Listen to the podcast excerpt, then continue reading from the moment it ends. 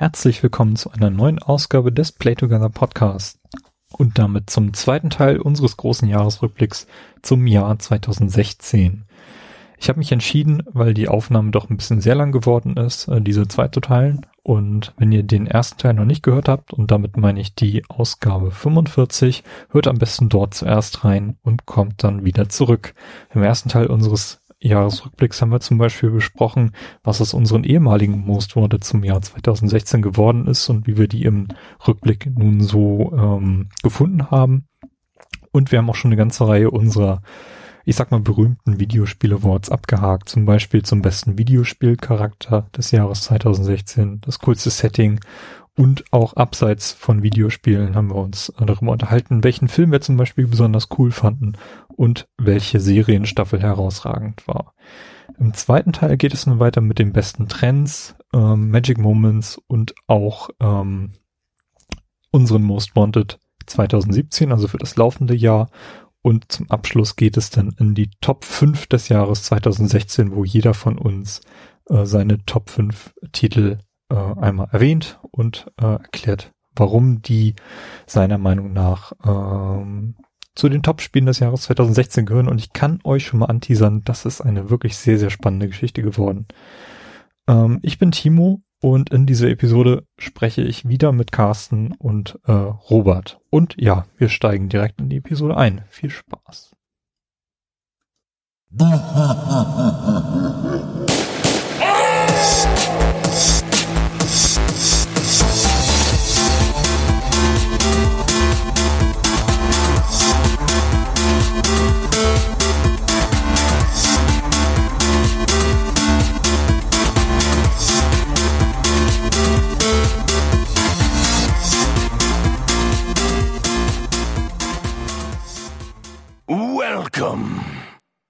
Okay, bester Trend ist immer so eine schwierige Frage, das irgendwie zu bestimmen. Ähm, oder sagen wir Trends, die uns im Jahr 2016 gut gefallen haben. Und da habe ich bei mir die Xbox 360 Abwärtskompatibilität und wie sie im Jahr 2016 fortgeführt wurde, weil ich zwischenzeitlich den Eindruck hatte, dass das irgendwie eine Sackgasse ist, die Microsoft da aufgemacht hat. Also ich hätte, wenn ich wetten hätte können, darauf gewettet, dass Microsoft das zum Jahresende irgendwie einstellt. Mhm. Denn ich hatte irgendwie, es ist ja, wann ist das angekündigt worden? 2015, ne? ist irgendwie November 2015 mit dem Dashboard-Update so für alle freigegeben worden. Das waren zu dem Zeitpunkt 100 Spiele, die kompatibel waren.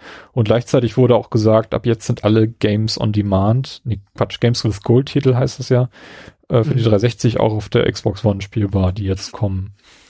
Und das war eher so aus der Entscheidung, um das Angebot für die Xbox One noch ein bisschen attraktiver zu machen. Und mhm. ähm, für mich hatte ich dann irgendwie so den Eindruck, das ist dann auch irgendwie die einzige Motivation, die Microsoft dann hat, um diese Kompatibilität irgendwie fortzuführen. Was aber tatsächlich passiert ist, und das ein paar Statistiken sind ja auch veröffentlicht worden, dass das ganz schön intensiv genutzt wird. Und man sieht dann auch an den mhm. Titeln, die gekommen sind, also Red Dead Redemption ist ja mit Pauken und Trompeten gekommen und dann mhm. auch ein Technikcheck unterzogen worden und gesehen, dass es tatsächlich besser läuft als auf der 360. Und jetzt zum Jahresende hat Microsoft nochmal richtig äh, zugeschlagen und gesagt, hier, das sind unsere Highlights äh, aus der RPG-Geschichte, die wir mit der 360 mal hatten. Äh, Lost Odyssey ist ja als eins der besten RPGs der mhm. 360-Ära äh, gepriesen worden, ist gekommen, ja. sogar an alle verschenkt worden. Vom, genau, für einen Monat irgendwie kostenlos.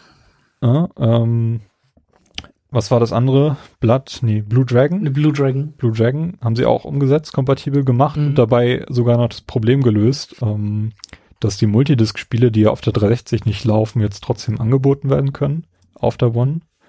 Ähm, also ich bin wirklich sehr, sehr begeistert. Es gibt jetzt über 300 Titel, die kompatibel sind. Ähm, es wird weitergehen. Das fehlen noch so ein paar Titel, die ähm, sehr weit oben auf einigen Wunschlisten stehen. Aber ich glaube, die wichtigsten Titel sind mittlerweile fast alle da und ja. werden auch regelmäßig also ich wüsste jetzt gar nicht. Ne? Ich glaube, meine Titel sind alle.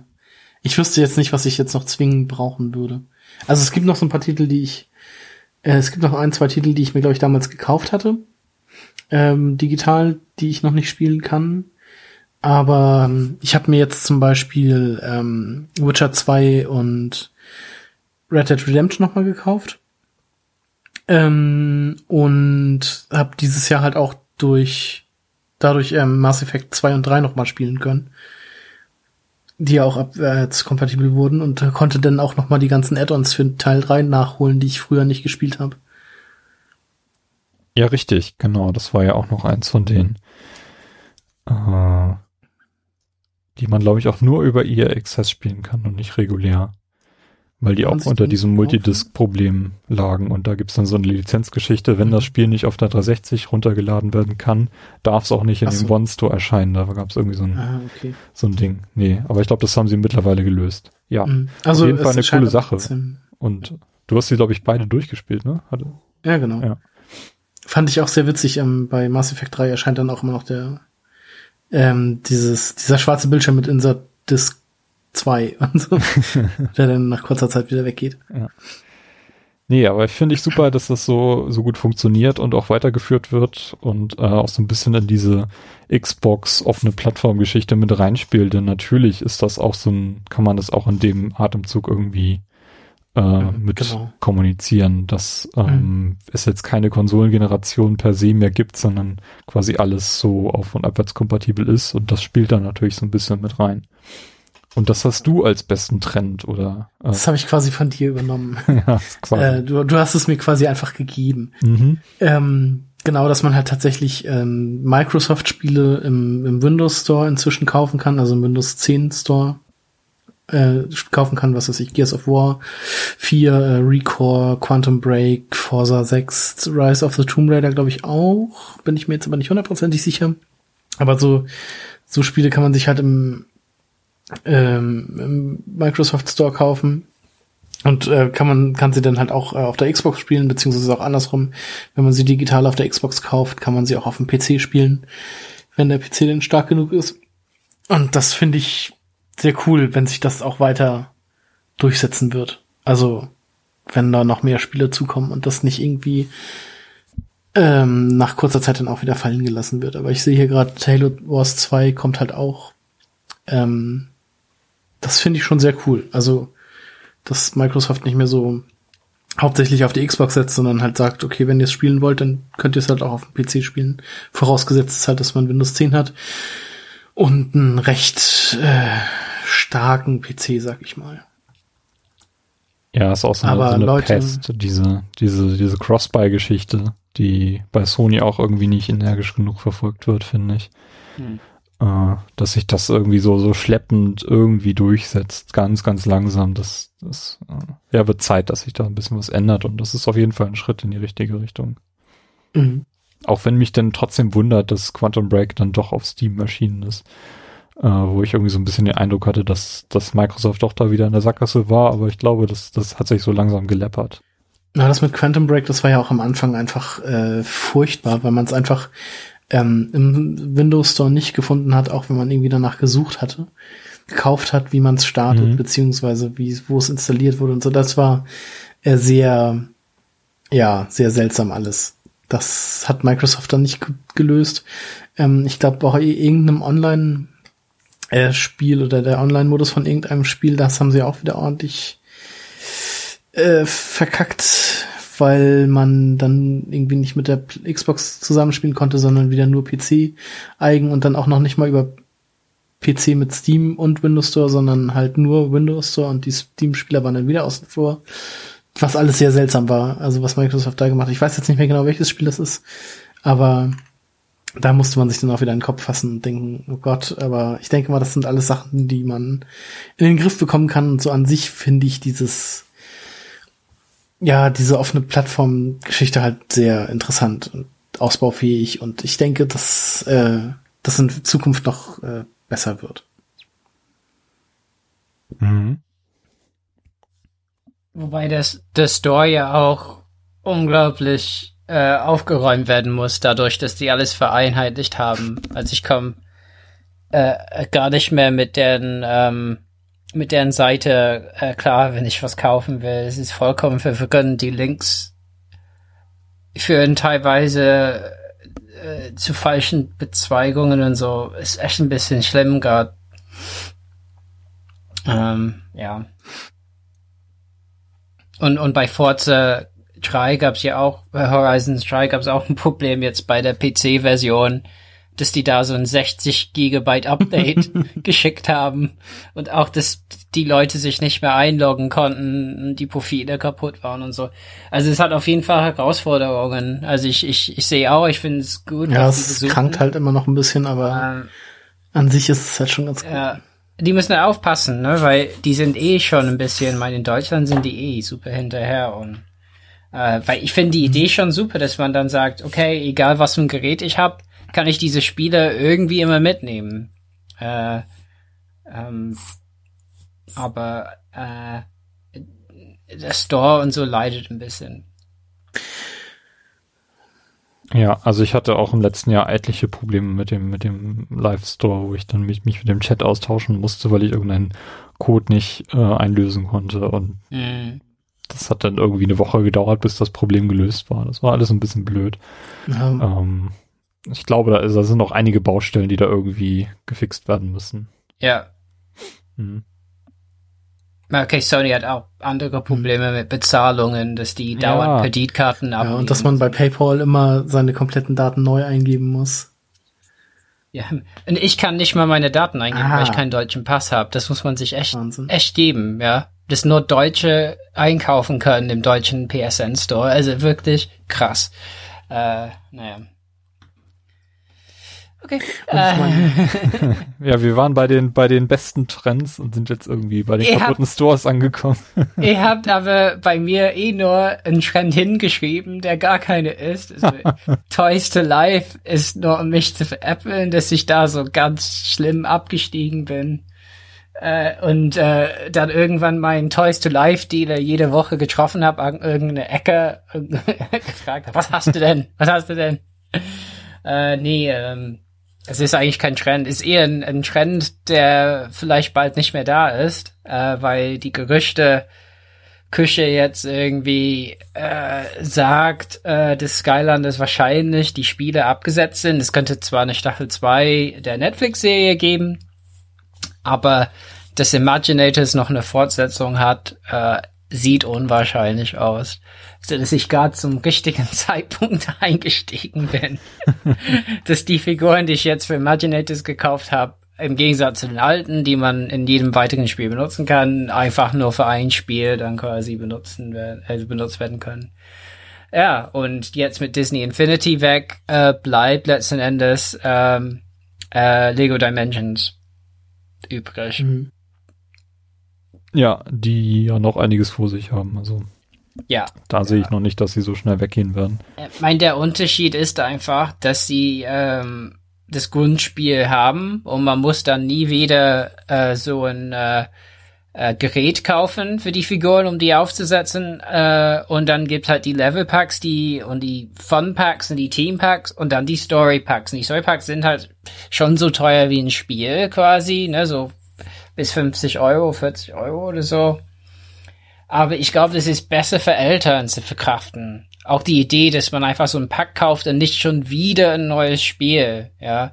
Äh, während Skyland ist schon, finde ich, die haben einfach ein bisschen zu sehr versucht, äh, äh, äh, zu oft zur Quelle zurückzukommen und sagen, ja, jetzt müsst ihr, ich meine, die haben es gut gemeint und man muss sagen, die Imaginator-Figuren, die ich habe, also ich habe da, die haben teilweise so tolle Details, die sind so liebevoll gemacht. Ähm, ich finde es super schade. Also gerade weil Toys for Bob, die Entwickler, äh, die haben ja die Hälfte äh, der Leute sind für die Figuren quasi zuständig und die andere Hälfte für das Spiel, während ähm, Vicarious Visions ja jedes zweite Jahr quasi das Spiel entwickelt hat. Die sind jetzt bei Destiny äh, dabei, äh, helfen Bungie.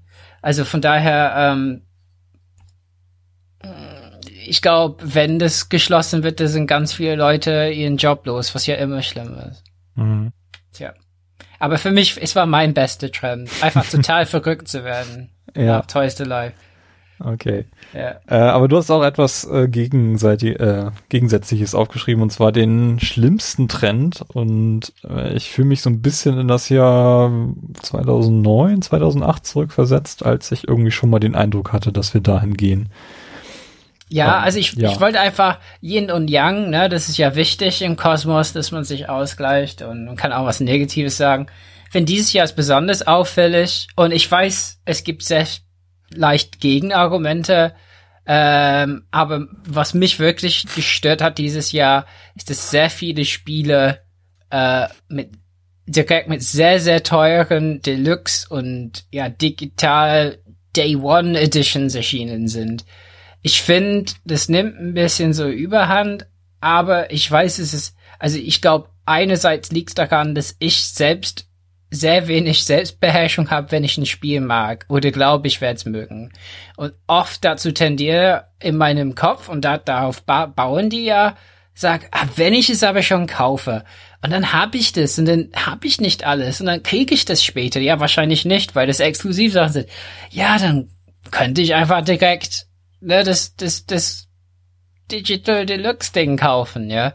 Und ähm, mein Gott, bei Gears of War 4 war das Deluxe-Paket oder wie auch immer echt schlecht. Der Staffelpass ist sinnlos und äh, äh, gibt einem nur die Multiplayer-Karten, äh, äh, die, so dass man dauernd äh, Zugang zu, zu hat. Man hat, kriegt halt viele Pakete, die man aufmachen kann mit Karten für so Multiplayer, aber ansonsten muss man wie bei wie alle anderen die Dinge kaufen, die die rausbringen. Äh, äh, also als DLCs.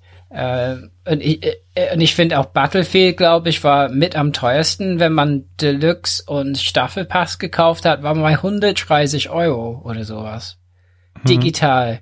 Äh, Ich finde, irgendwann muss, ich meine, ich weiß, wenn man Inflation betrachtet, waren Spiele eigentlich früher teurer oder die sind nicht teurer geworden, auf jeden Fall. Eher im Gegenteil. Und ich weiß, dass diese Deluxe und Day One Editions auch so ein Versuch sind, einfach zu sagen, mein, die Entwicklung ist ja nicht billiger geworden. Im Gegenteil. Spiele sind teurer, die Assets sind teurer zu basteln. Ähm, ja, mit mehr, ähm, mehr Auflösung und so Dinge. Äh, äh, Spiele sind teilweise größer, die haben alle, die sind alle irgendwie im Online teilweise und das braucht ja mehr Leute, also ich, ich verstehe das, aber äh, wenn irgendwann muss man aufpassen in der Branche, dass man irgendwann einfach zu sehr die Leute irgendwie melkt und irgendwann haben die halt nichts mehr. Oder bei mir führt es schon dazu, dass ich einfach, also zum Beispiel Halo War, Wars 2, wenn man irgendwie digital bevorbestellt, kriegt man Halo Wars 1 jetzt schon, könnte man es spielen. Da muss ich sagen, nein, weil ich einfach nicht das Geld habe, äh, erstmal und warte, bis das im Angebot ist. Äh, ich ich werde nicht nochmal so ein Deluxe-Ding kaufen, ja. Und die sind halt irgendwie nach ein paar Monaten oft im Angebot. Aber Mhm. Was mich so ein bisschen äh, irritiert, jedes Mal, wenn ich das sehe, äh, zum Beispiel, sagen wir, FIFA launched im, im September ist das, glaube ich, und du gehst so derzeit in im PSN Store oder in den Xbox Store und siehst dort viermal FIFA nebeneinander aufgelistet und musst erstmal irgendwie analysieren, was denn der Unterschied zwischen Mhm. der regulären Version, ja, der Pro-Version, der Gold-Version und der Gold-Pro-Version ist oder wie auch immer sie heißen mögen. Mhm. Das, Ja, bei das, also es sind ja auch noch gestaffelte Premium ähm, oder Deluxe Editions, wie du sie genannt hast, ähm, wo nicht klar ist, was denn jetzt eigentlich der Vorteil ist. Also es fehlt irgendwie diese Kommunikation, die mir genau sagt, wenn ich diese Version kaufe und nicht die, die etwas günstiger ist, dann habe ich den und den Vorteil. Also man muss schon sehr in das Spiel investiert sein, um überhaupt zu verstehen, was man sich da eigentlich zulegt. Und, gleich, und gleichzeitig habe ich auch das finde ich aber auch bei Ja? Das finde ich aber auch bei Call of Duty zum Beispiel ganz schlimm oder Battlefield oder so. ja genau, das die ist bringen ja auch ein immer Beispiel tausend. Editionen raus. Ja, ja. Ähm, gleichzeitig sehe ich aber auch irgendwie einen Trend, der, glaube ich, im letzten Jahr begonnen hat, dass ähm, sobald du etwas teurere Versionen kaufst, hast du ein paar Tage früher Zugriff drauf. Also bei Gears of War war das zum Beispiel so, dass du die äh, Version, die du gekauft hast, Robert, ich weiß nicht, welche das war, äh, konntest, glaube Bei ich, Gears? ein paar Tage früher spielen als die reguläre Version. ja, genau. Ja, das gibt's auch noch. Das habe ich auch vergessen. Ja, dieses Spiel zwei Tage für. Ja. Ja.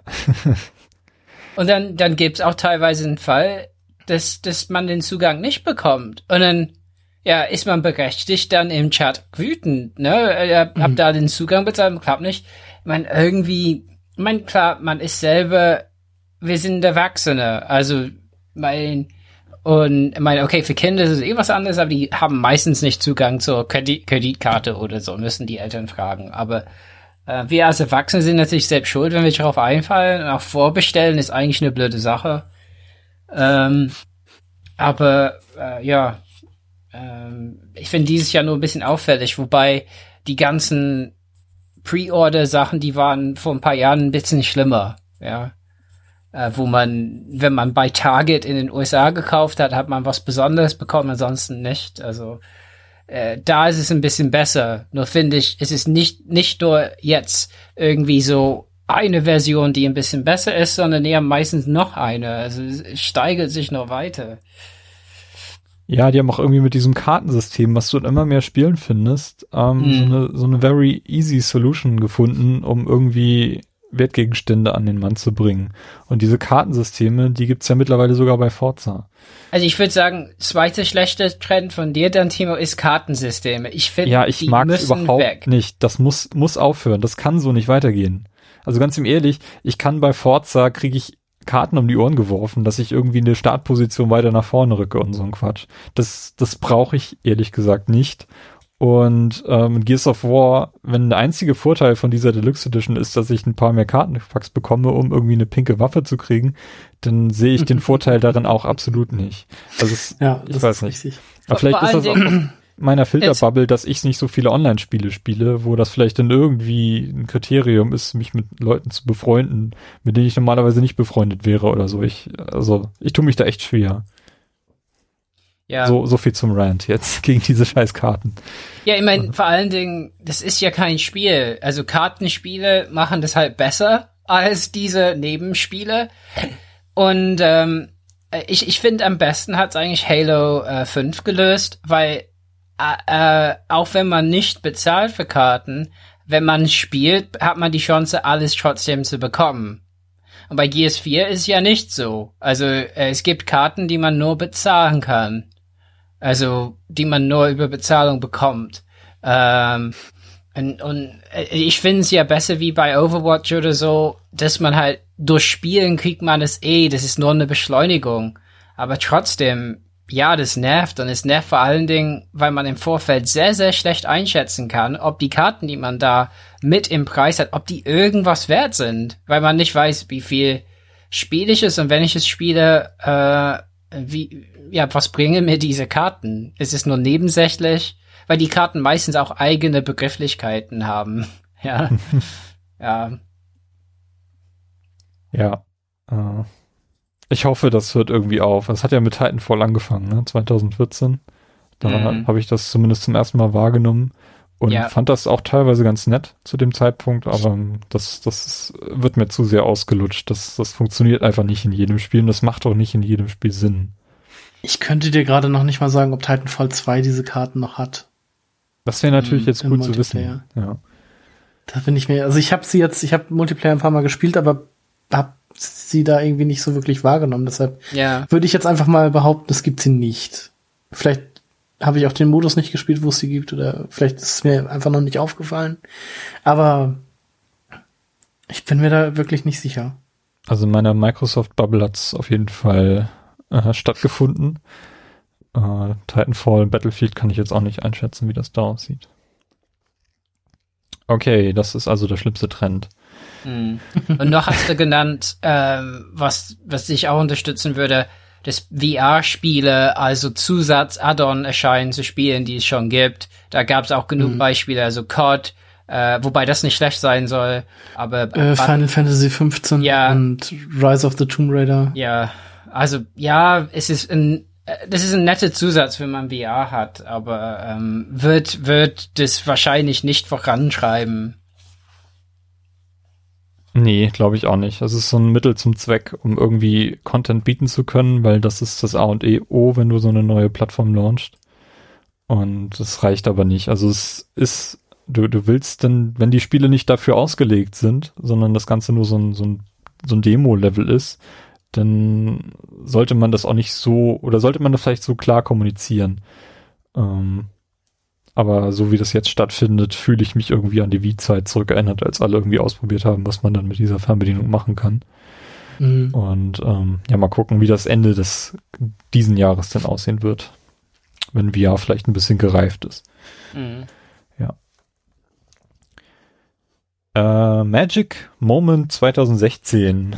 Ähm, da habe ich mir den Endbosskampf in Gears of War 4 äh, rausgepickt. Ich hoffe, ich verrate jetzt nicht zu viel, aber es halt erinnert so ein bisschen an Pacific Rim und ich fand es schon ziemlich cool, muss ich sagen. Also es war sehr, sehr cool inszeniert. Ähm, ich glaube, viel mehr möchte ich nicht sagen, aber der Endbosskampf in Mhm. Gears of War 4, der ist mir in Erinnerung geblieben und das kann ich nicht von vielen anderen Szenen behaupten. Also nicht aus dem Spiel, sondern, sondern generell. Also wenn ich, wenn ich zurückdenke, was ich so in den letzten zwei, drei Jahren gespielt habe, dann kann ich nicht bei jedem Spiel sagen, irgendwie, äh, wie das aufgehört hat und ob das hängen geblieben ist. Aber dieser Bosskampf, der ist definitiv hängen geblieben, weil er einfach so cool inszeniert ist. Ja, Mhm. das war mein Magic Moment auf jeden Fall. Ja, ich habe äh, keinen besonderen Moment, sondern ein besonderes äh, Level beziehungsweise Spielabschnitt und zwar ähm, auch aus Titanfall 2 den Level äh, Wirkung und Ursache beziehungsweise Effect and Cause, ähm, wo man ein spezielles äh, Device bekommt, um ich sag jetzt einfach mal die Level-Architektur zu verändern, weil ich da auch nicht allzu viel spoilern möchte. Ähm, es war ein sehr geiler Level mit äh, viel Jump-and-Run-Passagen, in wo man halt auch äh, während des während der Sprungpassagen und so Dinge ändern musste, um weiterzukommen, das äh, sehr sehr cool gemacht war. Ähm, Spiele ich gerne immer noch mal rein, wenn ich das Spiel starte, weil das wirklich ein sehr cooles Level ist. Interessant, ist mir auch schon auf Ja. Twitter durch die Timeline gelaufen. Daher wusste ich schon. Also das ist auf jeden Fall so ein, Ja. so ein, so ein Level, den man nicht unbedingt vergisst. Coole Sache, Titanfall 2. Robert, was war dein Magic Moment? Ja, das war das einzige dieses Jahr, wo ich dachte, das könnte ich aufnehmen und so für YouTube so ein Video aufnehmen, so ein How-to-Guide oder so. Und das war nämlich die Lösung des letzten Rätsels in The Witness. Und das ist sehr untypisch für das Spiel. Andere Rätsel, da kann man stundenlang vorstehen und sich auf den Kopf stellen und gucken, ob es da anders aussieht oder so. Das letzte ist aber ein bisschen, bisschen krass, weil es auf Zeit ist. Und das weiß man, weil man am Anfang so ein äh, äh, Rekordplayer irgendwie äh, startet und dann kommt ähm, äh, von Peer Gynt diese Musik Hall of the Mountain King so dü- dü- dü. Hm. und das hetzt einen so richtig. Und wenn die Musik zu Ende ist, ist die Zeit zu Ende. Und äh, da habe ich, das Spiel hatte mich so richtig im Griff. Und ähm, ihr habt so la ich wusste, wenn ich das nicht schaffe, werde ich zugrunde gehen. so. Also habe ich da richtig so irgendwie zwei Tage, so jede Nacht irgendwie äh, äh, dran gesessen. Äh, und als ich es ge äh, gelöst habe, habe ich auch aufgenommen dann äh, äh, mit der Playstation, war ich so glücklich.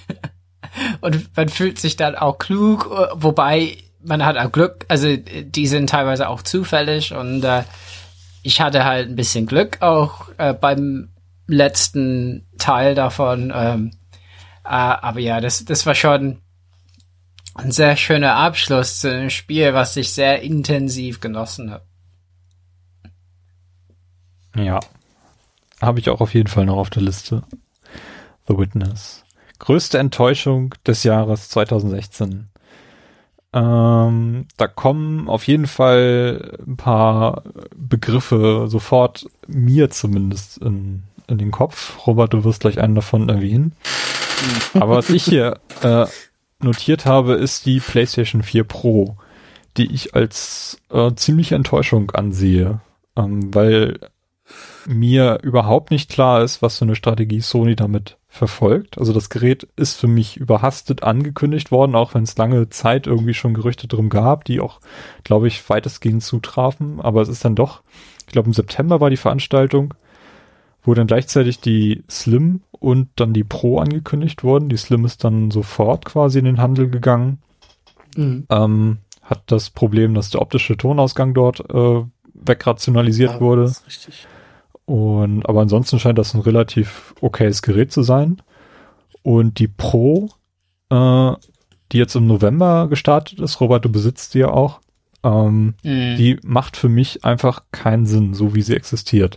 Also von der Technik her ist sie nicht ausgereift genug, um vernünftiges 4K liefern zu können. Dafür haben sie sich dieses Checkerboard-Rendering Rendering ausgedacht, was ganz gut funktionieren soll, so wie ich das äh, zumindest ähm, bei ja, Digital ja. Foundry mir so hab zeigen lassen.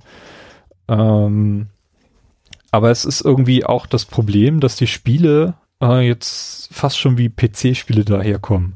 Also es gibt zum Beispiel den Fall von, von dem Rise of the Tomb Raider, wo du irgendwie jetzt drei Optionen hast, wie du das Spiel jetzt spielen möchtest. Mhm. Und ich dann Diskussionen von Spielern lese, wie sie denn das Spiel jetzt überhaupt spielen sollen. Da gibt's dann den, die Möglichkeit, das in 4K mit 30 FPS zu spielen. Du kannst es aber auch in Full HD spielen, jetzt mit 60 FPS oder sogar in Full HD mit nur 30 FPS, dafür mit mehr Details. So, was machst du denn jetzt?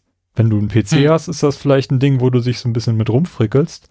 Aber hier, ähm, werde ich, ich werde das auf keinen Fall dreimal durchspielen. Welche Option nehme ich denn da? Und dann mhm. hast du das Problem, dass irgendwie Spiele schlechter laufen als auf der normalen Kon Konsole, weil sie eben ähm, in voller Auflösung gerechnet werden und dann nur runterskaliert werden, wenn du nur einen Full-HD-Fernseher hast. Das heißt, da mhm. gibt es vielleicht Probleme. Oder du hast den Fall wie bei Battlefield One, wo du vielleicht sogar als Pro-Spieler Vorteile hast, wenn du im Multiplayer bist, weil du mehr Frames hast als alle anderen. Ja, mhm. ähm, wohin führt das denn? Und gleichzeitig hat Sony es irgendwie versäumt, ähm, das auch im, im, im Dashboard vernünftig zu kommunizieren. Das ist nämlich dieselbe Version, die auf den anderen Konsolen eben auch drauf ist. Und du kannst nicht mal sehen, welche Spiele überhaupt pro Funktion eingebaut haben. Also es ist einfach mhm. ein Ding, was Sony irgendwie nicht durchdacht hat oder nicht zu Ende gedacht hat. Also so wie es jetzt derzeit ist, ähm, gefällt mir die Konsole einfach gar nicht. Und ähm, ich hoffe, dass Microsoft das mit der Scorpio besser hinbekommt. So, das war mein Rant. hm. Robert, Einspruch erheben, du hast sie ja äh, dir gekauft. Ja, aber meine Gründe waren, also ich war schon, ich habe halt, ich sehe das ja, ich meine, ich sehe das, sehe die Punkte, ja, ich meine, äh, die PlayStation ist halt die Konsole, die ich, also ich benutze die halt sehr viel und hatte halt vor, irgendwann halt abzugraden irgendwann und es hat halt gerade gepasst, einfach mit Weihnachten und allem, ja. Ähm, und ich finde, was ich besser finde, ist, dass, dass die Konsole leiser ist als meine ursprüngliche PS4, die ich wirklich ein bisschen laut fand manchmal. Äh, also die dreht ein bisschen höher als die Xbox One zum Teil, aber äh, und merken tue ich die Verbesserungen also ich würde lügen, wenn ich sage, ich, ich merk's voll, ja. Also de, wenn ich Hitman spiele. Ich glaube zu meinen, dass ich was sehe, wenn ich Hitman spiele, dass das besser ist. Äh, also merkt man schon irgendwie, da sind ein Detail oder zwei mehr, die früher, glaube ich, nicht da waren, wenn man eine Umgebung sehr gut kennt. Oder Titanfall 2 lief zum Beispiel sehr, sehr flüssig. Also, ja. Ähm, Vielleicht wirst du einen Vorteil bei The Last Guardian sehen, was du ja noch spielen wirst. Genau. das läuft auf der normalen Konsole so dermaßen schlecht. Also da gibt es ja. teilweise Szenen, wo die Framerate auf unter 10 absinkt. Also wo du wirklich nur noch eine reine Ruckelorgie hast, vor allem wenn irgendwie äh, Bäume zahlreich äh, im, im Geschehen sind oder wenn die Weitsicht aufgedreht wird, weil du irgendwie irgendwo hingucken sollst. Also das ist echt krass, wie langsam das Spiel teilweise läuft. Und ja, das soll auf der Pro, glaube ich, wesentlich sein. besser sein. Ja. ja, und, und Nack ist auch besser. Also das ist ja auch ein Argument.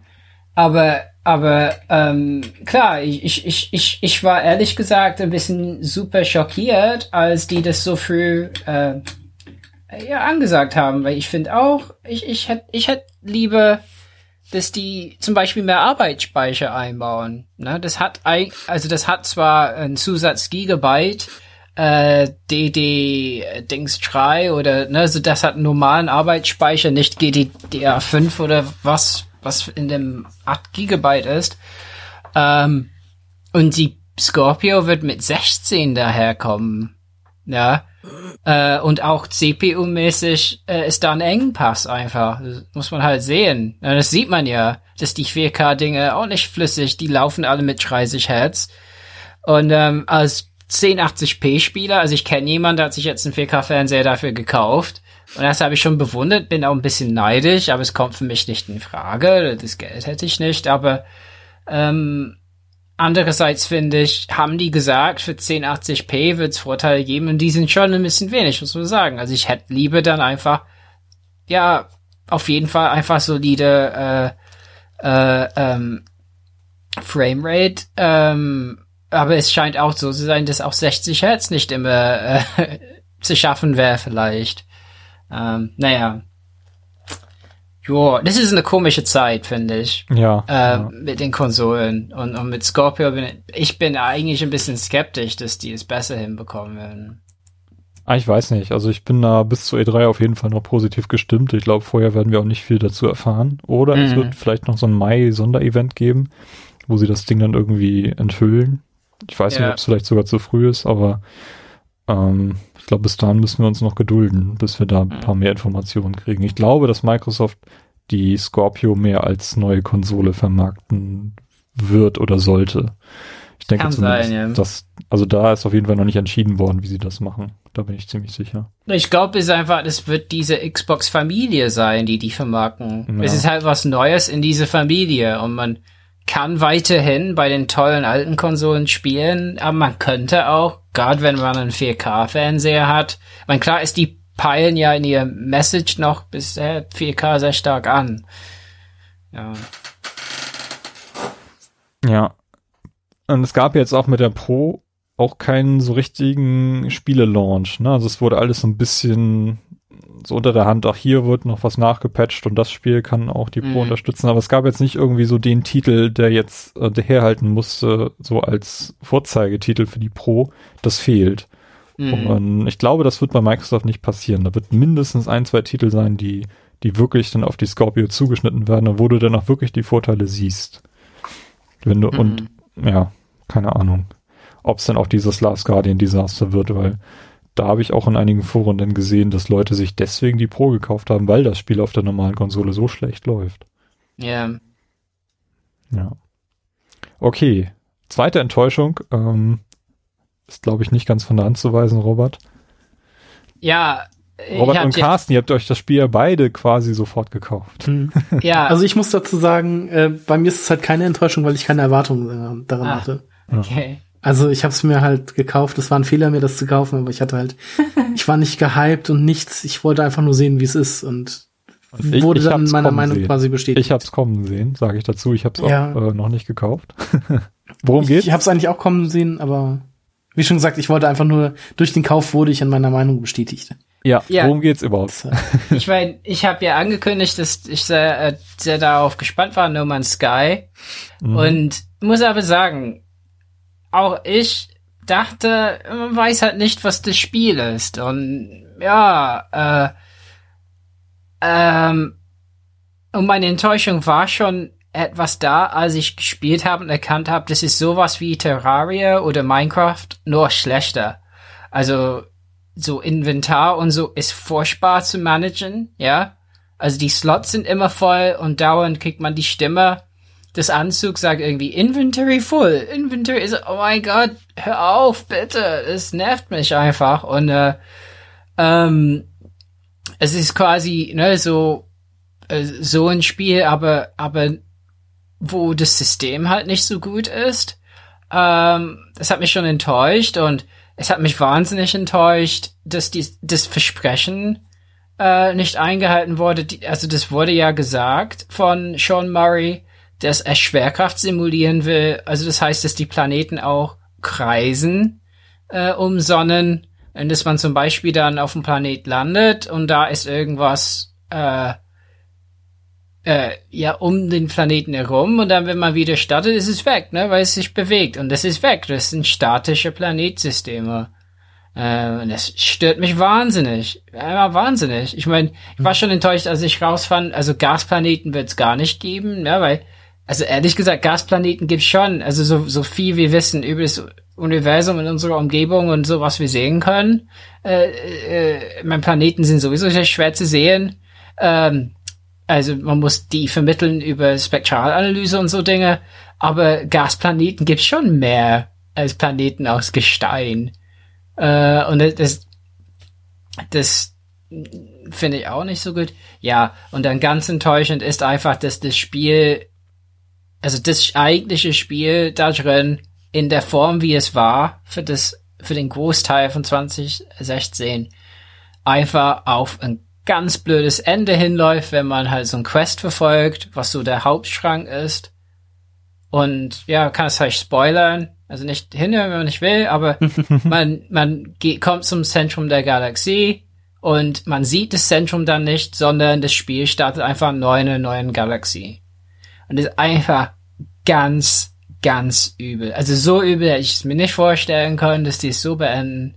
Und ich kann mir nur erklären, also im Nachhinein hört man so ein bisschen raus, dass es schon vielleicht es Turbulenzen gegab, äh, gegeben hat, so bei Hello Games, keine Ahnung.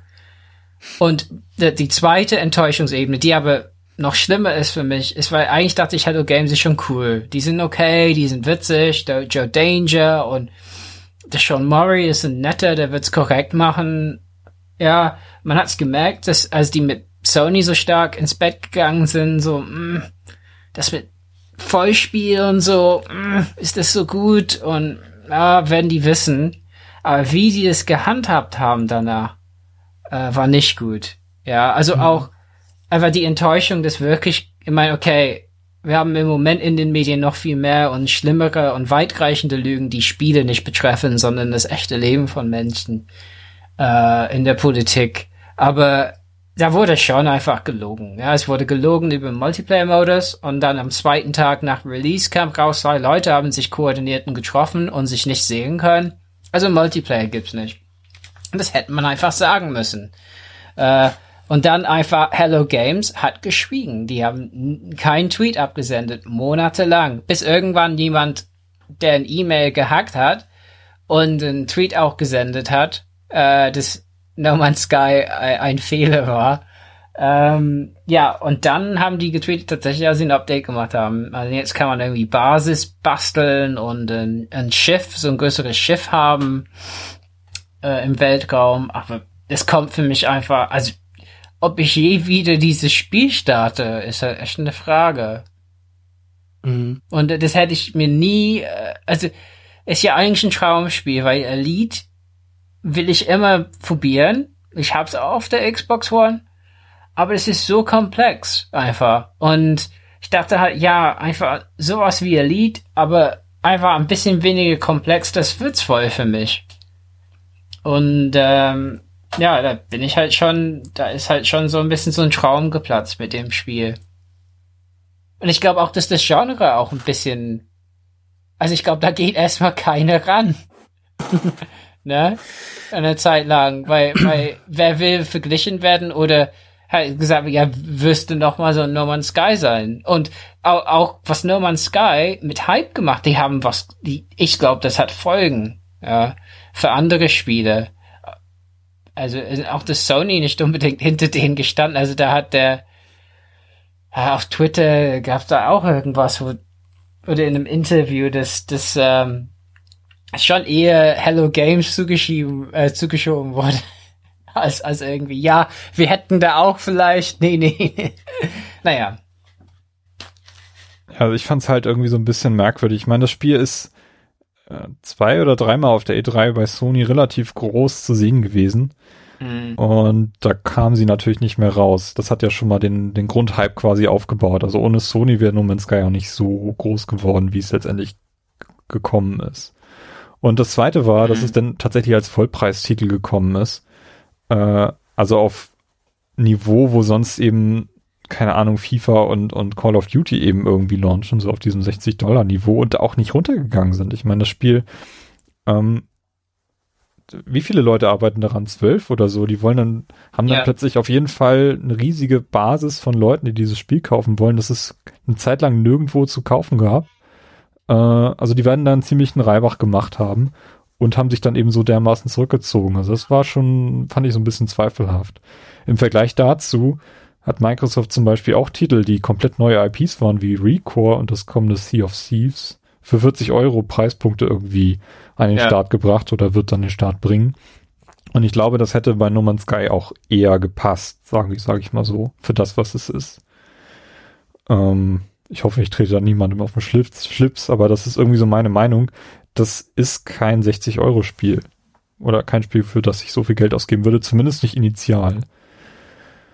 Und ähm, ich habe es deswegen auch liegen lassen, weil auf allen Präsentationen, die ich bisher gesehen habe, hat ich hab, hat man nur diese offene Welt gesehen und sonst nichts. Also es war irgendwie nie klar, was in diesem Spiel passieren soll und das ist auch das erste, was dann eben diesen Aufschrei erzeugt hat, als das Spiel dann gelauncht ist, dass genau eben das eingetreten ist und deswegen hatte ich dann auch irgendwie nicht das Bedürfnis, mir dieses Spiel näher anzuschauen. Und, ähm, ich weiß nicht, wenn mhm. Carsten sich das Spiel nicht digital, sondern als Disc gekauft hätte, hätte ich ihm das vielleicht abgenommen. Äh, ja. So ging es nicht. ähm, und deswegen habe ich es bis heute nicht, nicht weiter gespielt mal gucken, wie das jetzt weitergeht. Also es sind ja jetzt nun die ersten mhm. Updates gekommen und vielleicht ist da nun mehr, mehr Inhalt drin, der das Spiel vielleicht interessanter macht.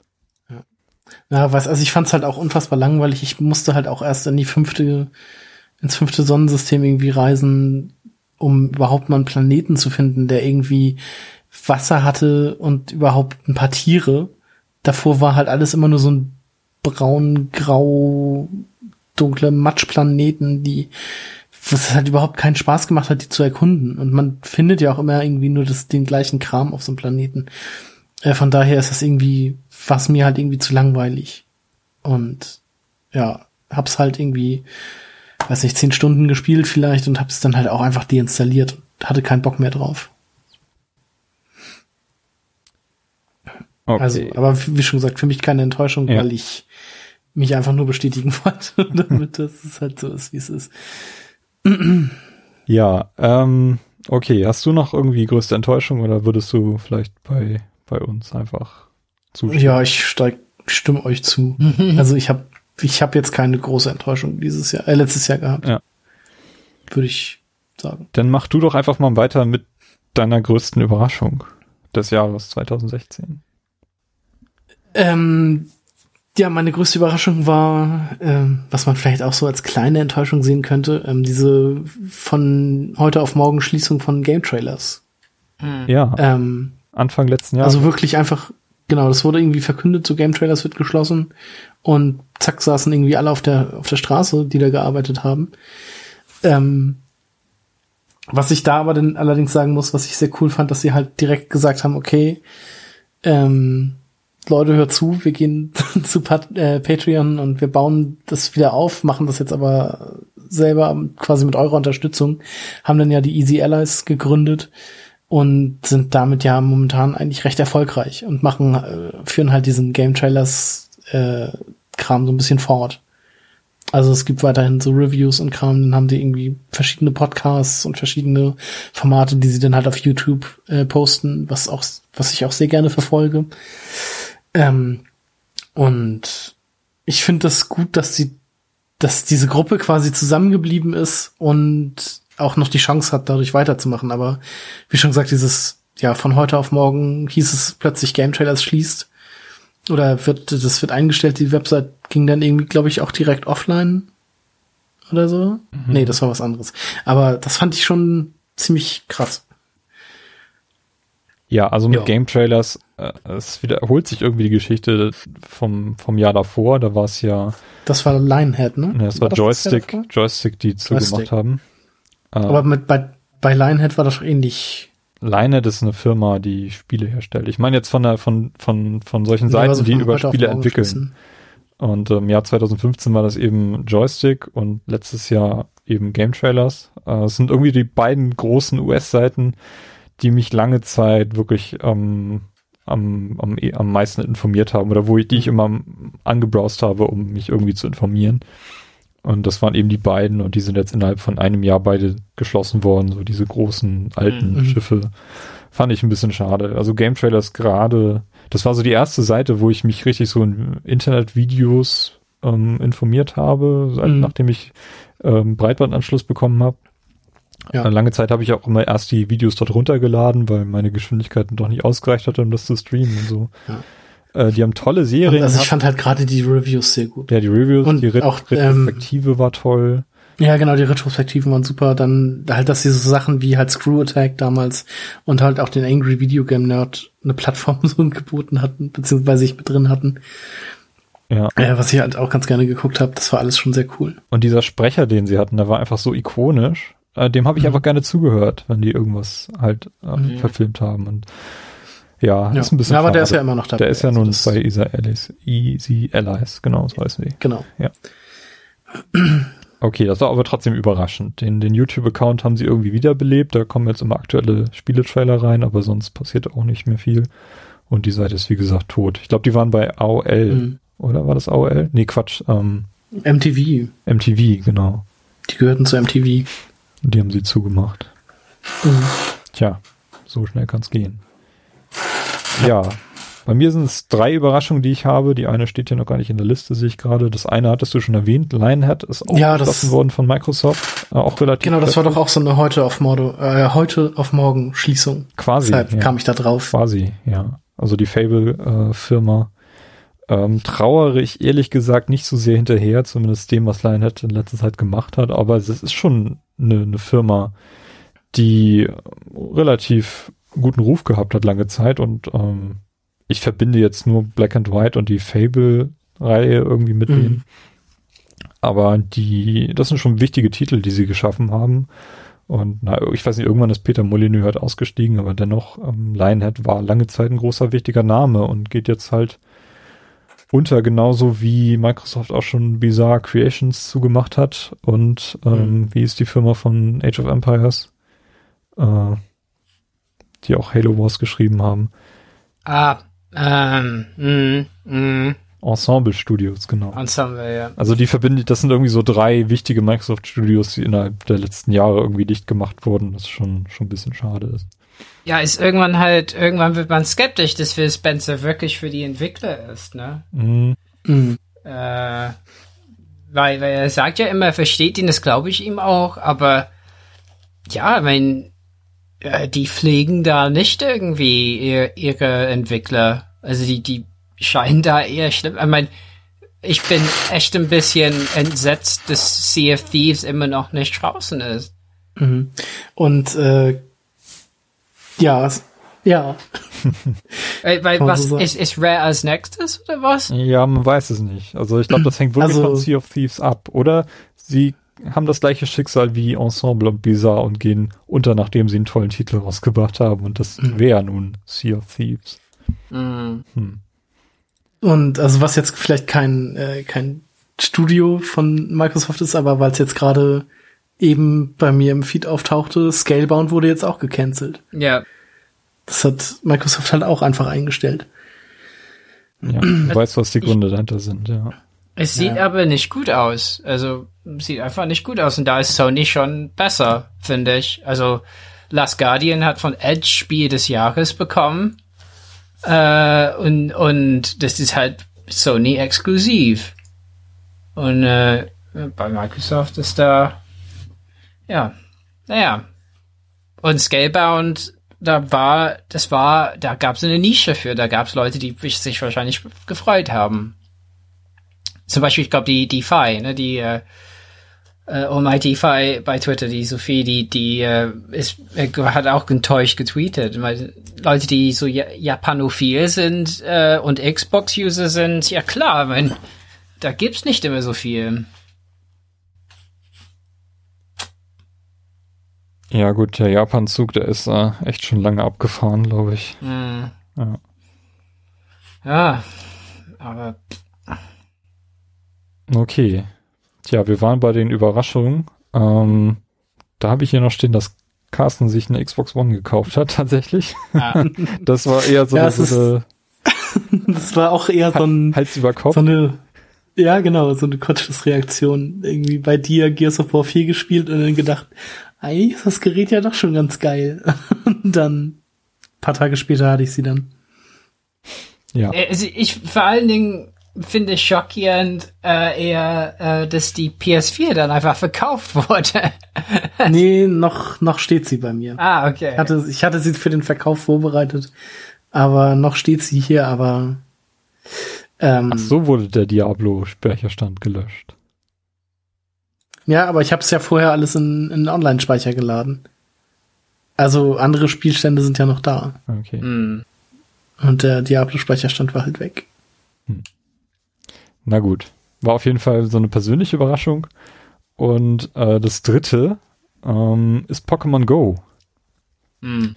Was auch relativ überraschend war. Also ich habe da echt erst relativ kurz bevor dem Release irgendwie mitbekommen, dass das ansteht. Und war echt fasziniert davon, was das ausgelöst hat. Also wie viele Leute plötzlich ähm, im Park rumliefen und Taubsis gefangen haben Ja. oder in der Arena, die neben meinem Haus ist, gestanden haben und die Nier gekämpft haben. Bei Und mir ist direkt im Haus eine. ja, du nutzt das nicht, du spielst es ja nicht. Nee, ich spiel's nicht. Ich habe dann ein bisschen später damit angefangen, das zu spielen und ich spiele es jetzt immer noch. Ähm, also ich versuche zumindest so täglich, da so ein bisschen was zu mitzunehmen.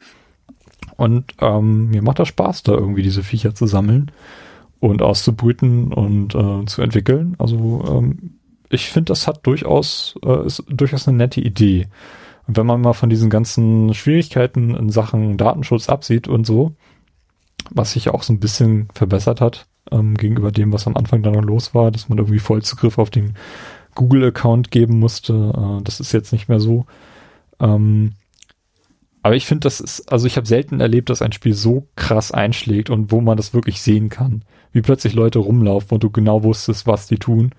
Und ähm, plötzlich du, du Plätze in der Stadt anders wahrnimmst. Wenn du zum Beispiel in Bahnhofsnähe dich aufhältst, hier gibt es so eine berühmte Klappbrücke.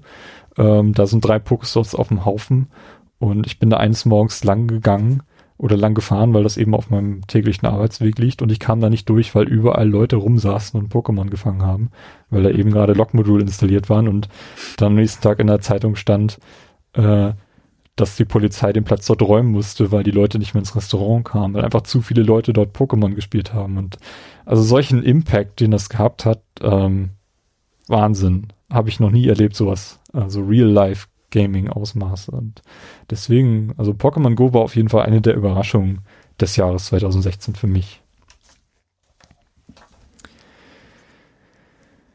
Ja, Robert, hast du noch was?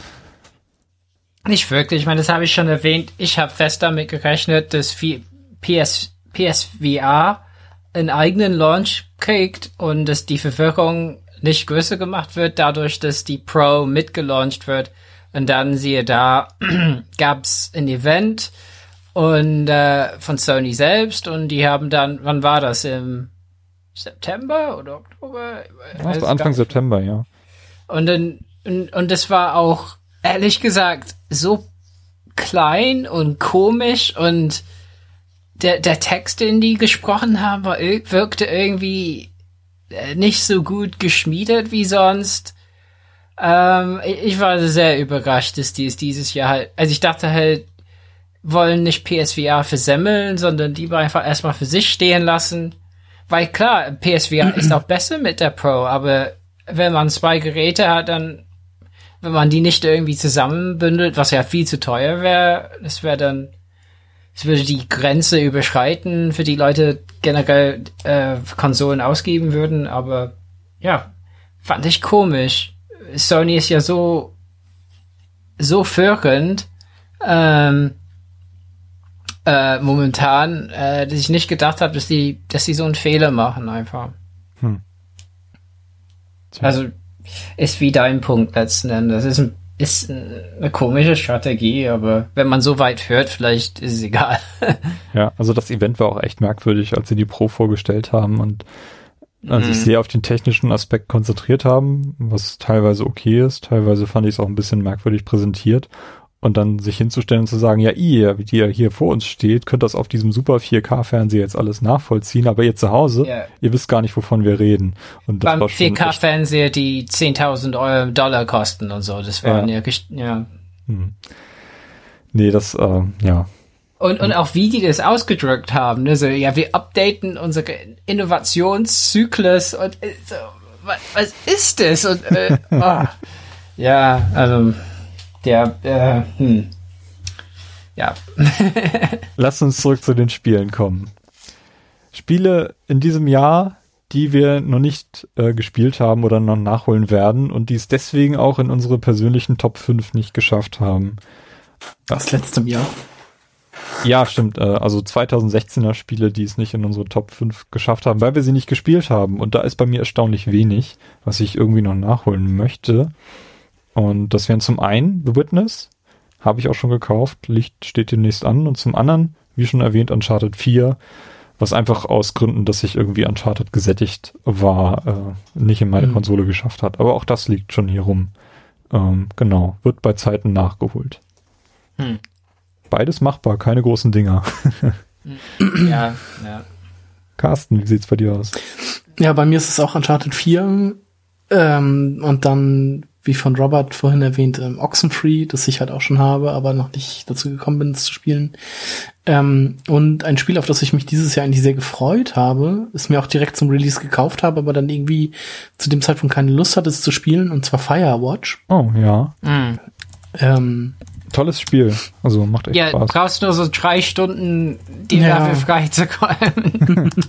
also es, es, ist auch auf meiner äh, noch auf meiner Liste auf der Playstation, es ist halt auch schon wieder installiert. Ähm, also ich könnte jetzt auch noch anführen ähm, Dragon Quest Builders. Aber, also ich besitze dieses Spiel auch schon und hab's auch schon gespielt, aber ich muss es halt noch durchspielen. Hm. Also ich habe mal kurz reingespielt. Ähm, die Demo davon fand ich grandios. Mal sehen, ob sich dieses, ob sich das Demo-Gameplay quasi über das ganze Spiel trägt und was da noch alles so auf einen zukommt. Hm. Okay, aber Firewatch kann ich auf jeden Fall empfehlen. Ist ein, ist ein toller, toller, äh, tolles Spiel. Ich habe auch in diesem Jahr zum ersten Mal diese sogenannten äh, Walking Simulators mir angeschaut, nämlich Firewatch und ähm, Gone Home. Mhm. Und Nennen wir sie ein Exploration Game. Exploration Game, ja. Ich mag diesen Das klingt besser nicht. als Walking Simulator. ich, aber ich weiß, ich fand diesen Begriff faszinierend, als ich ihn zum ersten Mal gelesen habe. Und äh, ja, man kann irgendwie was damit assoziieren, aber ja, äh, wird dem Spiel nicht gerecht. Nee, es sind wirklich gute Spiele, die tolle Geschichten erzählen. Und ähm, Firewatch äh, fand ich auf jeden Fall auch besser als Gone Home. Okay, Robert, was willst du noch nachholen? Ja, also irgendwie habe ich so oft gehört, dass Doom gut ist, aber mhm. habe das erst über Weihnachten im Angebot gekauft äh, für 20 Euro oder so. Das war echt gut. Also ja, das muss ich nachholen, äh, weil als Einzelspielekampagne soll es grandios sein. Multiplayer muss man nicht spielen anscheinend, aber ja, und was mir durch die Lappen gerutscht ist, aber also Watch Dogs Teil 1 fand ich eigentlich cool. Also ich war eigentlich, ich fand es eher positiv, ähm, positiver als andere eher. Also fand es eigentlich ganz cool, hab's gerne gespielt und durchgespielt auf Xbox One. Ähm, und Teil 2 sieht ganz cool aus, aber äh, mhm. da ist, da ist, habe ich keine Zeit mehr gehabt. Und ganz peinlich ist Assault Suit Lanos, das ist auf PSN erschienen das ist wie Cybernator auf Super Nintendo. Das ist so ein Shoot'em Up, Sidescrolling, äh, wo man so ein äh, Mech spielt. Äh, und die Spiele sind auch ziemlich hart, weil man äh, äh, ja die Kanone kontrolliert einerseits und man kann sich quasi, äh, man kann still bleiben, die Kanone äh, lenken oder auch sich bewegen mit dem linken Stick. Und das, die sind auch nicht so einfach, die Spiele. Und äh, das habe ich gekauft. War, war, hab so, hab ewig gewartet, bis die japanische Version, die es auf Disc da gab und alles, äh, hierhin, äh, äh also äh, so quasi, äh, ähm, ne, lokalisiert wird und es war eine Zeit lang nicht klar, was passiert und da, das sollte für mich so ein Riesenereignis sein, dann kaufe ich das und spiele es nicht. Also es muss ich unbedingt nachholen. Schlimm. Hm. Sagt mir auch gar nichts. Bei, bei Cybernator habe ich sehr gern gespielt auf Super Nintendo und auf Mega Drive gab es auch, äh, das hieß Assault Suit irgendwas anderes.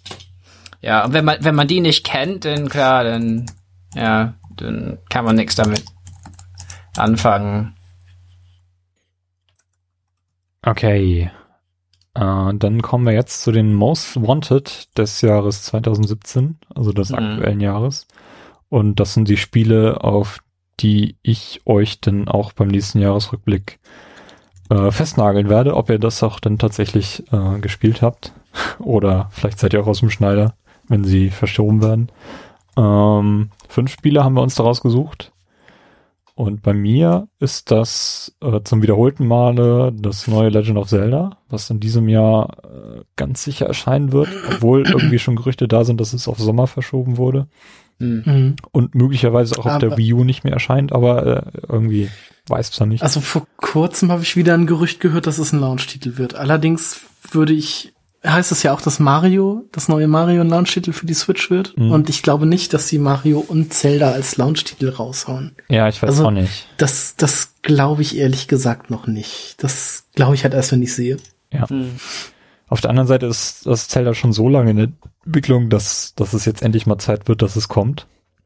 Mhm. Ähm, auf jeden Fall wird es im Jahr 2017 kommen. Und selbst wenn es erst zu Weihnachten kommt, ähm, es ist auf meiner Most Wanted Liste und ein Day One Kauf, ganz sicher. Ähm, Resident Evil 7 fand ich auch in diesem Jahr so interessant, dass ähm, einfach dieser neue Ansatz, den es fährt, so wieder Back to the Roots und mehr Horror als ähm, das, was mit Resident Evil 4 begonnen wurde. Ähm, deswegen bin ich da auch sehr interessiert an diesem Spiel. Shenmue 3 soll ja auch in diesem Jahr kommen, auch wenn ich nicht so ganz glaube, dass es fertig werden wird. Aber ähm, ich habe es äh, gekickstartert. Äh, genau, das? du als Ge- gebackt. bist da ja immer up to date. Ich bin da up to date, genau. Kriege auch immer diese E-Mails. Ähm, ich habe die, die PS4-Fassung als äh, Disk-Version mir äh, gebackt und hoffe, dass es dann auch irgendwie fertig wird. Ähm, Super Mario Switch, man hat ja ein bisschen was dazu gesehen auf der Switch ähm, Ankündigung und jetzt auf dem kommenden Januar-Event wird ganz sicher auch mehr dazu gezeigt werden. Sah sehr cool aus, erinnert ganz, ganz deutlich an die ans Mario 64 und ich glaube, das wird cool werden. Ähm, und deutet natürlich auch darauf hin, dass ich mir eine Switch kaufen müsste. Da frage ich euch gleich nochmal, wie ihr dazu steht. Und als fünftes habe ich das äh, Yakuza Zero mir notiert, weil ich mir unbedingt diese Serie mal anschauen möchte und jetzt demnächst äh, Gelegenheit haben werde auf der PS4, denn ähm, Ende Januar kommt der erste Teil auf der PS4, äh, beziehungsweise das Prequel Yakuza Zero. Genau. Habe ich noch nie irgendwie einen Teil von gespielt. Ich habe Ah. Yakuza 4 gespielt, glaube ich. ja. Ja, okay. Du, ja, du hattest auch eine PS3, ne? Ja. Okay, äh, Carsten. Ja, bei mir ist auch äh, ganz oben The Legend of Zelda Breath of the Wild. Als großer Zelda-Fan ist das natürlich äh, selbstverständlich. Ähm, dann habe ich mit in der Liste Mass Effect Andromeda, was ja jetzt am, ich glaube, 23. März kommt. Mhm. Ähm, Resident Evil 7 ist bei mir aus der Liste geflogen zugunsten von Nier Automata, wo ich jetzt äh, vor Weihnachten die Demo auf der PlayStation 4 äh, gespielt habe und die einfach bombastisch war und komplett over the top und richtiger, ja, richtig awesome. Das hat äh, sehr viel Spaß gemacht, deshalb denke ich mal, dass das Spiel an sich auch äh, sehr cool werden könnte. Ähm, und Resident Evil 7 ist halt so eine Sache. Also Horrorspiele bei mir sind ja sowieso immer so ein bisschen, naja, und dann halt noch so aus der Ego- Ego-Perspektive könnte bei mir vielleicht äh, schwierig werden. Vielleicht gucke ich Timo bei dem Spielen zu oder so. Muss ich mal sehen. Mhm. Ähm, ja, dann habe ich äh, noch äh, Horizon Zero Dawn, Mhm. ähm, weil ich das vom Setting her auch sehr interessant fand und hoffe, dass äh, die das ganz gut umsetzen. Und äh, genauso wie du auch äh, Super Mario Switch, weil ich da auch sehr gespannt drauf bin, was das wird. Ob das an Erfolge, an Mario 64 zum Beispiel anknüpfen kann. Okay. Ja. Also, wir beide hauptsächlich eher bei, Weil das, bei Sony und bei Nintendo ver verankert. Ja. ja, Also so sieht's das das ja, aus. stimmt. Aber Robert wird das wahrscheinlich ein bisschen aufbrechen. Na, Weil ich- Ich, sehe bei stimme dir viele einfach- Fragezeichen, ja. Ja, ich, ich stimme einfach zu Horizon Zero Dawn, Zero Dawn will ich mir unbedingt angucken. Äh, vom Gameplay her, glaube ich, ist das das vielversprechendste Spiel des nächsten Jahres. Unsicher bin ich mir, ob Halo Wars 2 überhaupt ran, also eigentlich müsste ich. Also meine Geschichte mit dem Halo, mit Halo, also das, das würde ja dafür sprechen, dass ich unbedingt spielen muss. Und ich hoffe, dass ich nächstes Jahr sagen kann, dass ich es gespielt habe. Aber momentan bin, zieht's mich nicht so an, äh, wie es sollte. Und vielleicht warte ich einfach die ersten Berichte ab. Ähm, eigentlich auch müsste Destiny 2 ein Riesenereignis für mich werden. So. Aber ich wette, dass das erst 2018 rauskommt. Ich glaube, die verschieben das von äh, nach dem Sommer. Und deswegen setze ich nicht so drauf. Äh, auch ma also als Mass Effect Fan äh, und äh, äh, der Andromeda ist für mich groß und ich freue mich sehr drauf. Und noch als jemand, der eigentlich sehr also eigentlich mochte ich Heavy Rain, aber auch sehr viele Probleme mit Heavy Rain. Bin ich trotzdem sehr gespannt auf Detroit äh, von Contact Dreams, weil ich glaube, das wird ist das, was ich gesehen habe und Setting-mäßig und so. Äh, ich glaube, das wird äh, das Spiel sein, wo man sagt, da hat David Cage es geschafft. Ähm, also das ist so meine Vorhersage. Und da bin ich sehr gespannt drauf. Okay, also auch eher Sony. Äh, ja, mein, was gäb's von ja, mein, von Microsoft würde man sagen, ich glaube, die halten, die haben noch ein paar Sachen in der Hand, die, von denen wir noch nichts wissen. Ja, glaube ich auch. Also ähm, vor allem die zweite Jahreshälfte ist noch relativ unklar. Ja. Und eigentlich wäre dieses Jahr, eigentlich? Ja, was ist mit Crackdown? Das äh, gibt's auch schon seit vier Jahren, glaube ich, in einer Ankündigung. Aber ja? doch, das, davon habe ich irgendwie letztens auch wieder. Obwohl, nee, das war nur in so einem das kommt 2017 Video, da habe ich das mal wieder gesehen. Aber es sollte doch ja. die Cloud mitbringen oder so, habe ich gehört. Ja, ja. ja, nee, aber eigentlich wäre dieses Jahr irgendwie Halo 6 dran, oder? So. Mhm. Ah, eigentlich schon, ne? Ich, wie war das bei den letzten Halos? Das wurde angekündigt und ein Jahr später erschien es dann? Oder war das bei Halo 5 E3 Präsentation und dann kam es im Winter? Das eigentlich schon früher, eigentlich schon früher, also nicht ähm, ein paar Monate. Mhm. Ja, aber eigentlich war es immer, also auf der 360 war es immer dieser Halo Gears Rhythmus. Mhm. Halo Gears, Halo Gears. Ein Jahr gab es sogar zwei Halos mit Halo Wars ja. und, und äh, das Dreier, wie heißt das? Recon? Mhm. ODST. ODST, ODST, genau. Ja, irgendwie, weiß ich nicht. Ein bisschen, vielleicht war Halo 5 doch nicht so der große Bringer. Mal gucken. Ja, ich muss es nochmal spielen. Ja, mach das. naja, mhm. wir werden sehen. Also hat er ja gerade das mal ein paar Tage. Wenn du das spielst, sag mir Bescheid. Ich habe noch ein paar Folge, die ich brauche. Ja. Und ich brauche Personen dafür. Mhm, ich kann es nicht alleine. Müssen wir das dann auf Hardcore Heroic durchspielen oder? Nee, nee, nee. Ich, ich, ich brauche nur ein paar Sachen, die kann man egal wie machen. Okay. Hm. Werde ich Bescheid sagen. Okay, habt ihr ein paar Vorsätze für das Jahr äh, euch gefasst? Ich habe es tatsächlich versucht mal ein bisschen tief zu stapeln.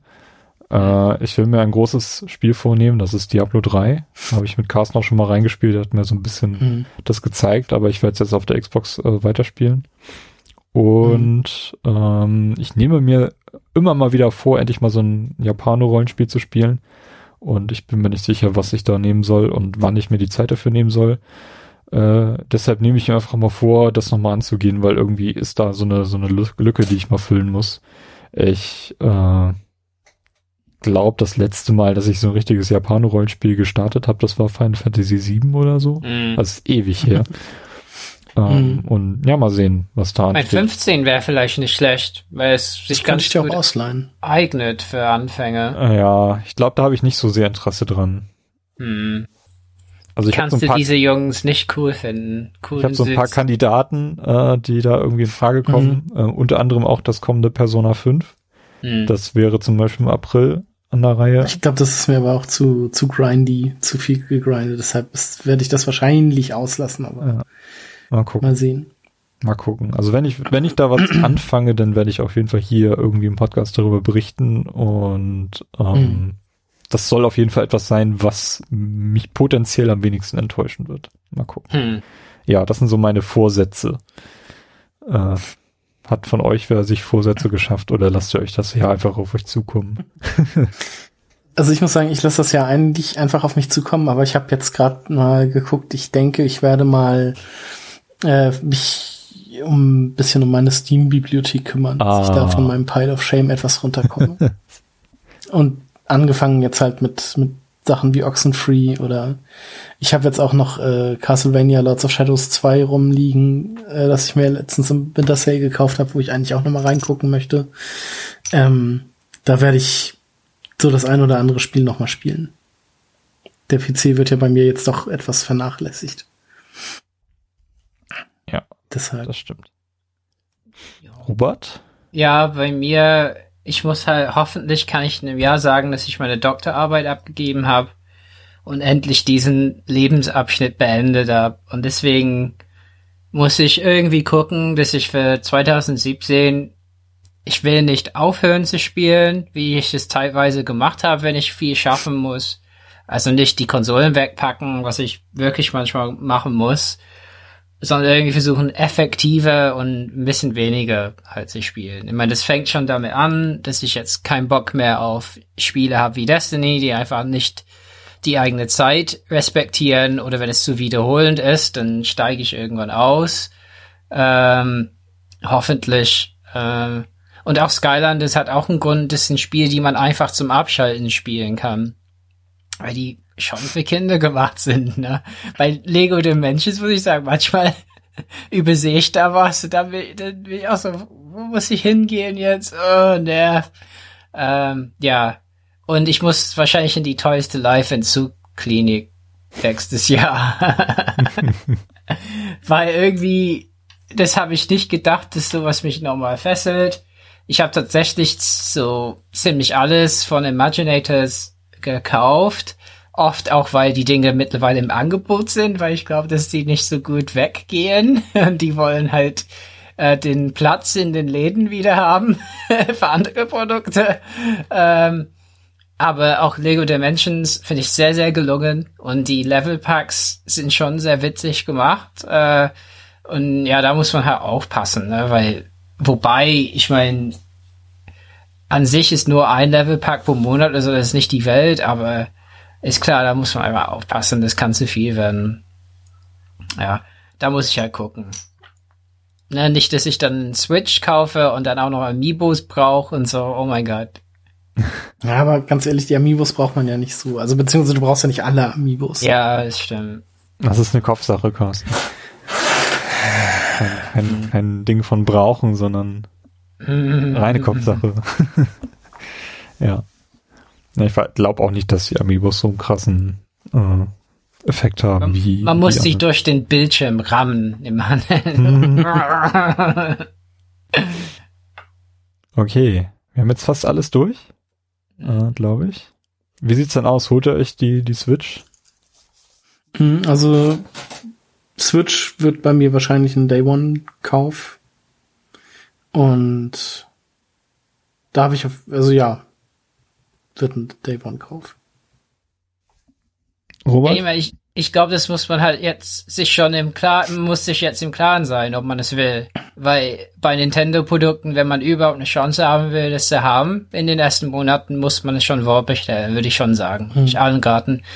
Und deswegen ist meine Idee, ich bestelle es vor und dann überlege, also wenn ich merke, ich habe das Geld nicht zu meinem Geburtstag, äh, Mhm. äh, dann muss ich abbestellen. Aber an sich finde ich es attraktiv und als ihr, äh, das krasseste ist, als ihr gesagt habt, dann könnten wir alle Mario Kart zusammen spielen. dachte ich, ja, da, da wäre ich auch gern dabei. So, aber, aber, äh, ja, da bin ich sehr gespannt auf diese Woche halt noch. Also das wäre die letzte Chance, dass die mir was vermitteln, wo ich sag, oh nee, das ist nicht das, was ich dachte. Endlich Mario Kart mit allen Leuten spielen. Oder mit vielen Leuten spielen. Das wäre super. Ja, wird Mario Kart dann zum Launch dabei sein? Wir wissen es noch nicht zu diesem Nee, das Zeitpunkt. weiß- ähm, das Vielleicht äh, am Freitag. Januar-Event steht noch bevor zum Zeitpunkt dieser Aufnahme. Ähm, ja, schauen wir mal. Scorpio. Aber auch, auch, auch Mario Run hat, hat, hat mich dran erinnert, wie gern ich eigentlich sowas spiele. Ich meine, auch Mario Run ist halt so ein Spiel, wo man merkt, ja, die, die wissen schon, was die tun irgendwie. Ja, Mario Ja. Run ist ein sehr gutes Beispiel, weil ich das ja auch gerade spiele. Ich habe, also ich spiele vielleicht ein Level am Tag, aber ich bin jedes Mal fasziniert, wie gut dieses Level durchdacht ist. Also das ist wirklich Mhm. Wahnsinn, was sie, was sie da auch an der Mario-Formel, die so ganz klassisch gestrickt eigentlich ist, was sie alles geändert haben, damit das Ja. so gut auf dieser Plattform funktioniert. Ne? Mhm. Alleine schon, dass Mario jetzt automatisch über diese Gummas rüberspringt und nicht stirbt, wenn, man, wenn er gegen einen läuft.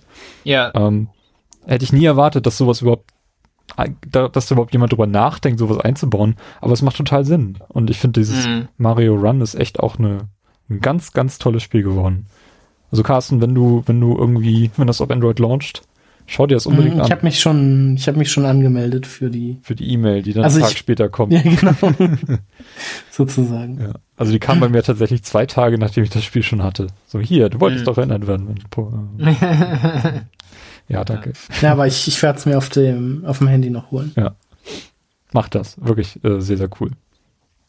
Okay, ja, ich habe Scorpio hier auch noch ähm, mhm. in der Liste stehen. Ich ich für mich, ich weiß noch zu wenig über Scorpio, von daher kann ich irgendwie noch nicht so mhm. richtig sagen, ähm, ob, ob das erstrebenswert ist, sich diese Konsole zu holen, wenn man schon eine mhm. Xbox One hat. Ja. Ähm, also ich werde sie mir nicht holen. Ja. Macht, ergibt für mich keinen Sinn. Ich meine, ist auch eine Preisfrage. Ich meine, ich glaube halt, alles über 500 Euro äh, wird viele abschrecken. Ja, ja. Ich glaube also nicht, dass sie das anpeilen werden, die 500 ja, Euro. Also wenn es 600 ist, dann ja, mh, äh, 500 wäre schon hoch, 400 fände ich optimal. Äh, vielleicht 450 oder so. Mal gucken. Ja, aber ihr klar, ich meine, das ist zu unbekannt und und es kommt sehr darauf, wie die das darstellen. Also das haben die schon ziemlich in der Hand bei der E3, glaube ich, wie die das so rahmen und wozu das gut ist und ja. Weil mittlerweile sieht schon so aus, als müsste man in den nächsten Jahren irgendwie schon überlegen, ob man sich irgendwann einen, einen 4K-Fernseher holt. Äh, und das ist ja auch noch eine Investition, ne, die nicht so billig ist und mhm. ja. Hm. Ja, mal sehen. Also Microsoft wird auf der E3 die einzige Company sein, die da neue Hardware irgendwie äh, professionell platzieren kann. Mhm. Sony profitiert im Moment davon, dass sämtliche Spiele irgendwie äh, ins Jahr 2007 verschoben wurden und jetzt alle auf Mal erscheinen, so angefangen mit Last Guardian und das wird jetzt irgendwie bis ins, in Frühjahr, ins Mai hinein weitergehen mit äh, Horizon und was da alles kommt. Ähm, aber wenn das irgendwie durch ist, dann sind, ist damit auch nicht viel. Aber mal schauen, mit was sie uns dann noch überraschen werden. Und ja, Nintendo muss jetzt die Switch powern und die profitieren natürlich davon, dass sie die Mobilplattform und die Konsolenplattform vereinigen werden. Und ich glaube auch sehr stark, mhm. dass der 3DS dann auch irgendwie ähm, im Laufe des nächsten Jahres merkbar an Software, äh, dass da die Softwareentwicklung deutlich zurückgefahren werden wird. Die soll auch äh, momentan schwer zu finden sein, zum Teil in den USA. Was meinst du? 3DS. 3DS, ja. Ja. Ich meine, das Ding ist auch schon ziemlich alt, ne? 2010 mhm. haben die, glaube ich, raus. Ja. Mal schauen. Ja, so sieht's aus. Ähm, ich würde sagen, dann sind wir jetzt fast durch. Ähm, Carsten und ich führen immer so ein bisschen ähm, Protokoll, was so bemerkenswertes im Jahr passiert ist. Und das meiste haben wir irgendwie auch schon, schon untergebracht. Mhm. Ähm, also, was wir jetzt noch nicht erwähnt haben, was vielleicht bemerkenswert ist, dass äh, Sony komplett in die USA umgezogen ist, also zumindest die, die Sony Computer Entertainment ähm, und Sony Network Entertainment sind zu Sony Interactive Entertainment äh, fusioniert. So, jetzt habe ich es mhm. hoffentlich richtig. Und äh, sind nun in Kalifornien, so dass Nintendo der letzte Konsolenfabrikant ist, der in Japan sitzt. Also das ist auch im, im Januar letzten Jahres passiert. Äh, was haben wir hier noch Interessantes? Äh, ja, im letzten Jahr ist tatsächlich die Virtual Console vom Super Nintendo auf dem 3DS äh, erschienen, also auf dem New 3DS. Auch mhm. das kommt mir schon vor, als wäre es schon ewig gewesen. Das Line-Up da ist aber auch noch nicht großartig vergrößert. Nee, nee, das ist auch so sträflich irgendwie, wie ein äh, Quatsch mhm. Nintendo das macht. Also ich habe die Donkey Kong Spiele noch mal ganz, äh, die Country Spiele gerne gespielt. Die habe ich dann nochmal nachgeholt, aber sonst, also es kommt recht wenig, habe ich so den mhm. dafür. Ja. Und auch hier wäre es sinnvoll, ein Cross-Buy mit der Wii U zu haben. Ja. Ja, aber ich glaube, das gibt irgendwie das System von, von Nintendo nicht so richtig her. Mhm. Ja. Letzten Jahr im April wurde angekündigt, dass NX äh, März 2017 kommt. Damals hieß es noch NX, mittlerweile heißt es Switch. Ähm, auch das haben sie eingehalten. Juni hatten wir die E3. Ähm, Im Juli war Pokémon Go Monat. August hatten wir die Gamescom, auch sehr schöne Geschichte, die wir dort äh, gecovert haben. Mhm. Xbox One S ist ja. äh, gelauncht, dann die PS4 Slim gleich im Anschluss. Wir hatten Shigeru Miyamoto auf der Apple-Bühne im September, auch ähm, eine, eine interessante Beobachtung. Mhm. Mario erstmals auf einer Plattform, die nicht von Nintendo kommt. PSVR hatten wir im Oktober, ähm, Nintendo Switch Event und jetzt zuletzt im November die PS4 Pro und die Nintendo Classic Mini. Ja, das war das Jahr 2016. Ähm, was fehlt noch? Unsere Top 5 natürlich. Machen wir das so, dass jeder abwechselnd so äh, genau. Äh, einen Titel nennt. Also jeweils jeden Platz. Und ähm, wir haben auch eine Reihenfolge. Also jeder hat einen Top 1 Titel und äh, runter bis zu Top 5. Ich mache einfach mal den Anfang ähm, mit Firewatch auf Platz 5. Ähm, haben wir auch, glaube ich, ein bisschen schon drüber geredet hier. Ja, hat mir wirklich gut mhm. gefallen. Ganz, ganz tolles Setting und eine Geschichte, wie ich sie auch so interaktiv noch äh, selten gesehen habe bisher. Von daher, von daher äh, würde ich Firewatch hier einfach mal empfehlen. Also ich habe mich ein bisschen schwer getan mit der Liste, weil ich interessanterweise echt viel äh, gespielt habe, was im letzten Jahr erschienen ist und in wenig aus meinem Pile of Shame abgebaut habe. Und deswegen so Sachen wie Doom und Unravel bisschen runter vom Tisch gefallen sind, aber Firewatch ist bei mir Platz 5. Carsten, was ist bei dir Platz 5? Ja, äh, wenn Robert da mal zum Dokument gehen würde. ähm, ich habe ein Spiel bei mir, ähm, bei mir ist Platz 5 äh, Final Fantasy 15. Okay. Und zwar hatte ich das eine Zeit lang auf Nummer auf Platz 1, aber dann muss ich sagen, ähm, von der Story her, vom Gameplay her, ähm, also ich, wenn ich, ich habe länger drüber nachgedacht und ich würde dem Spiel halt höchstens 50 Prozent geben. Also kann es quasi noch sich glücklich schätzen, überhaupt in der Top 5 zu sein. Ähm, aber es allein dadurch kommt allerdings, dass ich ungefähr für die Hauptstory so circa 60 Stunden gespielt habe und ähm, danach noch äh, 30, 35 Stunden weiter im Spiel verbracht habe. Ähm, aber man muss halt wirklich sagen, das Gameplay, also das gerade in Kämpfen ist furchtbar. Man sieht halt irgendwie hauptsächlich Boden, also ja, Boden oder Büsche, die im Weg stehen. Was ganz schlimm ist, die Story ist sehr seltsam erzählt. Ich bin war mir bis vor kurzem nicht mal sicher, ob äh, das Ende, so wie ich das interpretiert habe, richtig ist oder nicht.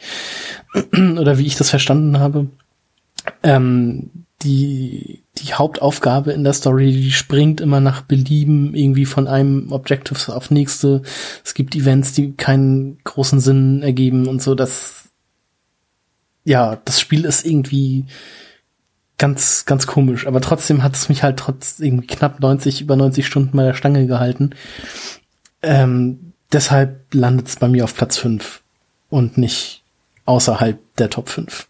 Also weil es trotz der Graus Furchtbarkeit, die es irgendwie ist, trotzdem irgendwie Spaß macht. Okay, Robert, Platz 5. Ja, äh, für mich war ähm, etwas überraschend. Ich habe das erste Mal ein Hitman-Spiel gespielt. Ähm, und äh, äh, das ist wahnsinnig gut gemacht. Äh, also es ist halt Hitman, aber schon für Leute, die das nicht kennen, so gemacht, dass man oft angezeigt bekommt, was man machen soll. Also was man machen könnte zum Beispiel. Ne, man geht an was vorbei und dann sieht man, ah, da gibt's äh, irgendwas in der Umgebung, was man gebrauchen könnte, um irgendwas zu machen. Das finde ich sehr gelungen. Äh, und auch sehr gelungen ist, dass das Spiel sehr aktiv geblieben ist. Das ist auch so Episoden, äh, im Episodenformat erschienen. Und das erste Mal gelungen, finde ich äh, dass die regelmäßig erschienen sind und jetzt ist auch fertig. Und es gab halt diese Events, das halt ein Ziel nur für ein paar Tage, das war auch am Anfang 72 Stunden, jetzt ist es teilweise sieben Tage, da ist in, in einem Level und da muss man finden und man kriegt Hinweise und wenn man es nicht schafft, dann kann man es nicht nochmal probieren. Und äh, das, es ist war eine super Idee, fand ich alles sehr, sehr cool gemacht und äh, ich finde zu Recht, dass viele Leute meinen, das wäre ihr Spiel des Jahres. Also, äh, also gerade wenn man Bock auf Hitman-Spiele hat, sollte man Hitman vom letzten Jahr sich angucken.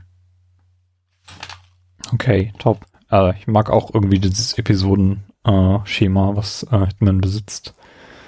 Und äh, habe auch schon mehr, mehrfach überlegt, mir irgendwie zumindest mal die eine erste Episode anzuschauen, die jetzt auch mhm. häufiger im Sale war. Habe ich aber dann doch mhm. erstmal sein gelassen. Aber vielleicht mache ich das nochmal. Okay, Platz 4 ist auch ein episodisches Spiel, nämlich Quantum Break, äh, was ich unbedingt in meine Top 5 mit reinnehmen wollte. Und ähm, ja, ist nicht so der Oberknaller, aber hat mich, hat mich sehr, sehr fasziniert. Ich mag diese Idee, mit den TV-Episoden, die dort mit eingewoben sind, mit wirklich bekannten Leuten, die da mitspielen und was auch teilweise ziemlich ähm, schick anzusehen ist. Also merkt schon irgendwie B-Movie-Qualität an, aber es, es, es, es schmiegt sich recht gut irgendwie in das Spiel mit ein. Und ähm, die Figuren selber sind im Spiel auch so gut umgesetzt, dass man diesen diesen Schnitt, den man vielleicht vermuten mag, auch gar nicht mehr so sehr wahrnimmt zwischen den Realepisoden und dem, was man letztendlich im Spiel erlebt, mhm. wo die Figuren ja nun mal auch auftauchen. Also das Experiment fand ich, würde ich als gelungen bezeichnen. Ähm, auch, dass es natürlich ähm, davon abhängt, wie man das Spiel spielt, auch wenn das letztendlich nur so ein paar Schlüsselentscheidungen sind, die man dort trifft und äh, die irgendwie triggern, welche Episode denn abgespielt wird ähm, an den Schneidepunkten, die es im Spiel gibt. Ähm, auch, dass man im Spiel irgendwie, keine Ahnung, irgendwie kleine Dinge findet, irgend so Schild ähm, und das dann in, in Episode dann aufgegriffen wird, indem man auch so eine kleine Bonusszene mit reingeschnitten wird. Das, das, ja, funktioniert, ist ganz okay. Aber das Spiel selber hat mir sehr, sehr gut gefallen. Ich mochte irgendwie die Geschichte um, die, um dieses Zeitgeschehen und habe mich dann auch ein bisschen mit dieser Zeittheorie, die dort behandelt wird in dem Spiel beschäftigt.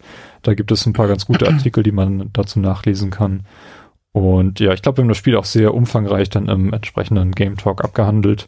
Von daher, ähm, Quantum Break ist auf jeden Fall ein Spiel, was man sich anschauen sollte, wenn man äh, einen Xbox oder einen PC hat. Mhm. Jo, mein Platz 4. Ja. Äh, mein Platz 4 ist auch ein Spiel mit Zeitreisen. Und zwar ist es äh, Deponia Doomsday von The Dalek, ähm, das dieses Jahr erschienen ist. Und quasi der vierte Teil der Deponia-Reihe ist ein Teil, den es nicht gebraucht hätte aber ich habe einfach mal die Theorie, also ich stelle jetzt einfach mal die Theorie in den Raum, äh, dass die Fans geschrien haben, wir wollen einen vierten Teil und der Dalek dann gesagt hat, okay, ihr kriegt einen vierten Teil, ähm, der quasi am Ende von Teil 3 einsetzt, beziehungsweise nicht direkt am Ende, sondern oder beziehungsweise eher auch am Anfang wieder von der Deponia-Reihe, ähm, wo dann aber gesagt wird, so, okay, ihr kriegt den vierten Teil, aber das Out, diesen Outcome von Teil 3, der wird nicht verändert. Das heißt, es bleibt alles so, wie es ist am Ende von Deponia Doomsday, was ich auch sehr gut finde, weil für mich war die Reihe quasi schon mit Teil 3 abgeschlossen. Es hat aber trotzdem jetzt nochmal Spaß gemacht, in die, in diese Welt zurückzukehren und wieder Abenteuer mit den Charakteren zu erleben. Und der Humor passt halt bei mir auch. Und deshalb hatte ich damit sehr viel Spaß und finde es gut, dass am Ende quasi alles so bleibt, wie es war. Ja. Okay. Deponia Doomsday. Robert. Also ich glaube, jetzt kommt der größte Schock des Jahres für euch. Aber ah. äh, äh, an vierter Stelle, Platz vier. Skyline is Imaginators, nicht eins. Ja, äh, das ist wirklich ein Schock, weil es nur auf Platz vier ist. ja.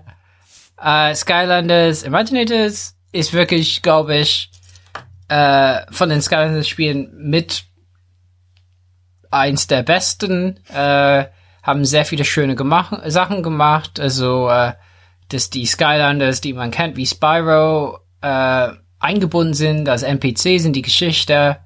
Ähm, und äh, die Kreationskristalle, wo man Imaginators erstellt quasi, also die Skylines erstellt, die Imaginators heißen, ist sehr gut gemacht, für Kinder geeignet, aber man kann sehr viel damit machen auch und ist auch witzig.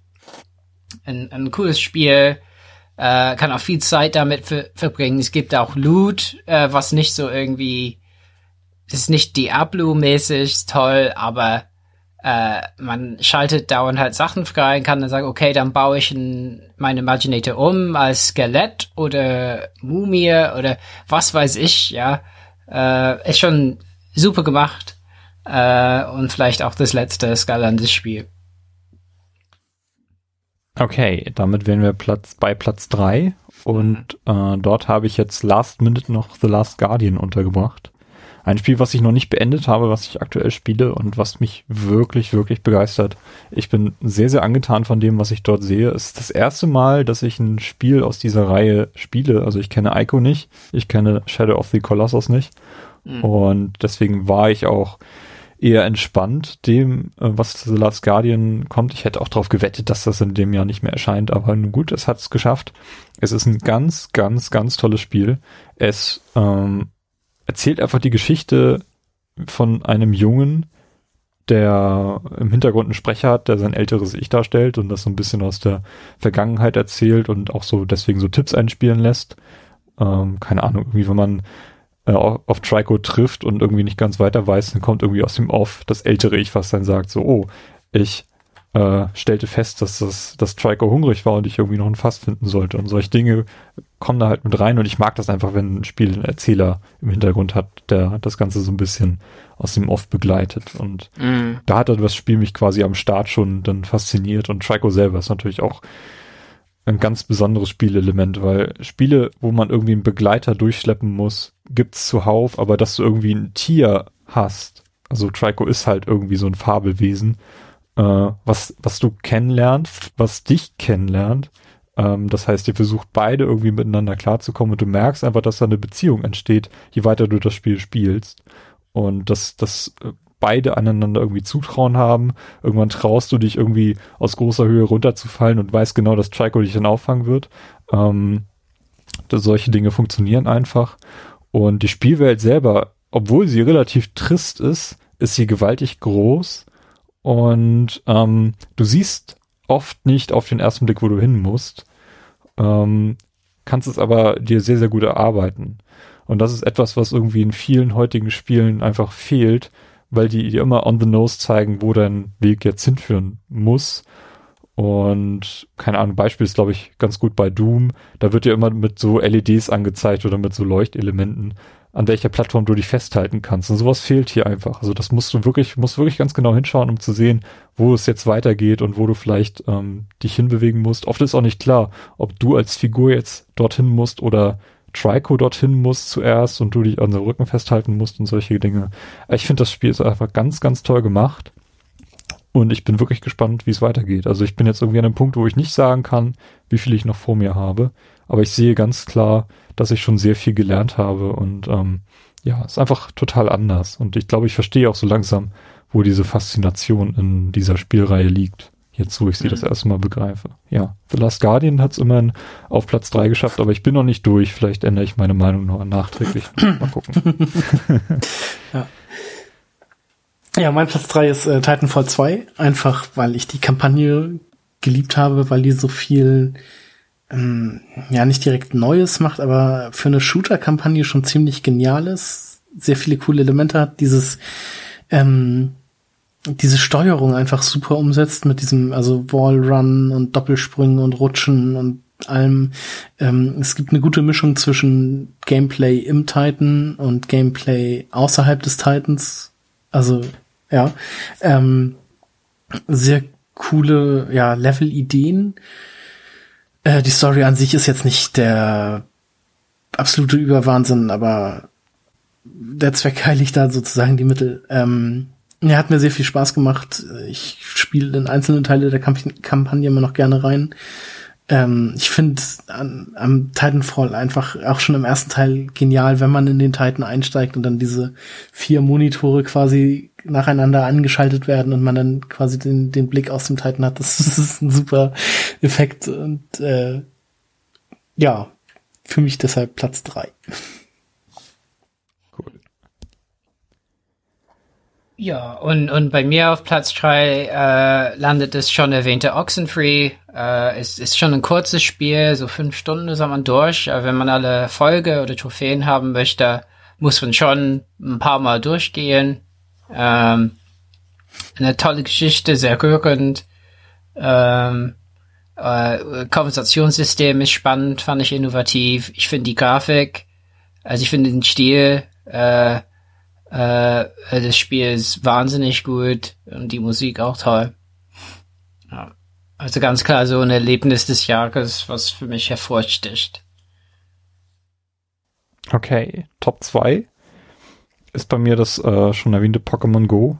Ähm, einfach weil es für mich so fast aus dem Nichts so plötzlich für ein paar Wochen lang die Welt komplett auf den Kopf gestellt hat. Alle Leute hatten sich lieb, haben gemeinsam Pokémon gejagt. Mhm. Ähm, ganz toll, man hat das Spiel einfach überall gesehen. Und ähm, ich weiß nicht, gerade ist im Moment auch so diese Generation groß, die schon die ersten Pokémon Gameboy Spiele so intensiv gespielt hat. Das heißt, es trifft auch irgendwie auf die richtige Zielgruppe, die eben jetzt mit Smartphones hier durch die Gegend rennt. Und ich weiß nicht, ich fand es einfach total faszinierend in diesem Sommer, das, das zu beobachten. Überall auf der Welt äh, war das Phänomen ähnlich und ähm, im Moment schwächelt es natürlich so ein bisschen, wird jetzt durch Events ein bisschen am Leben gehalten. Äh, mich begeistert es immer noch, ich spiele es sehr gerne. Äh, jeden Tag so ein bisschen und ähm, ich weiß nicht, ich mag das Spiel einfach. Ich finde die Idee total klasse, das so zu machen und deswegen habe ich Pokémon Go auf Platz 2 gewählt. Mhm. Äh, mein Platz 2 ist Dark Souls 3. einfach, weil es wieder ein sehr cooles Dark Souls ist, kommt, meine ich, äh, meiner Meinung nach vom Leveldesign äh, noch nicht, immer noch nicht an den ersten Teil ran, leider, hat aber wieder so coole Momente, wie irgendwie man läuft durch eine Stadt und öffnet plötzlich irgendwo eine Tür und steht dann wieder am Anfang dieser dieser Stadt und ist wieder beim Leuchtfeuer und sowas ist, das mag ich halt immer bei den Dark Souls Spielen sehr gerne. Ähm, das Setting generell ist sehr gut.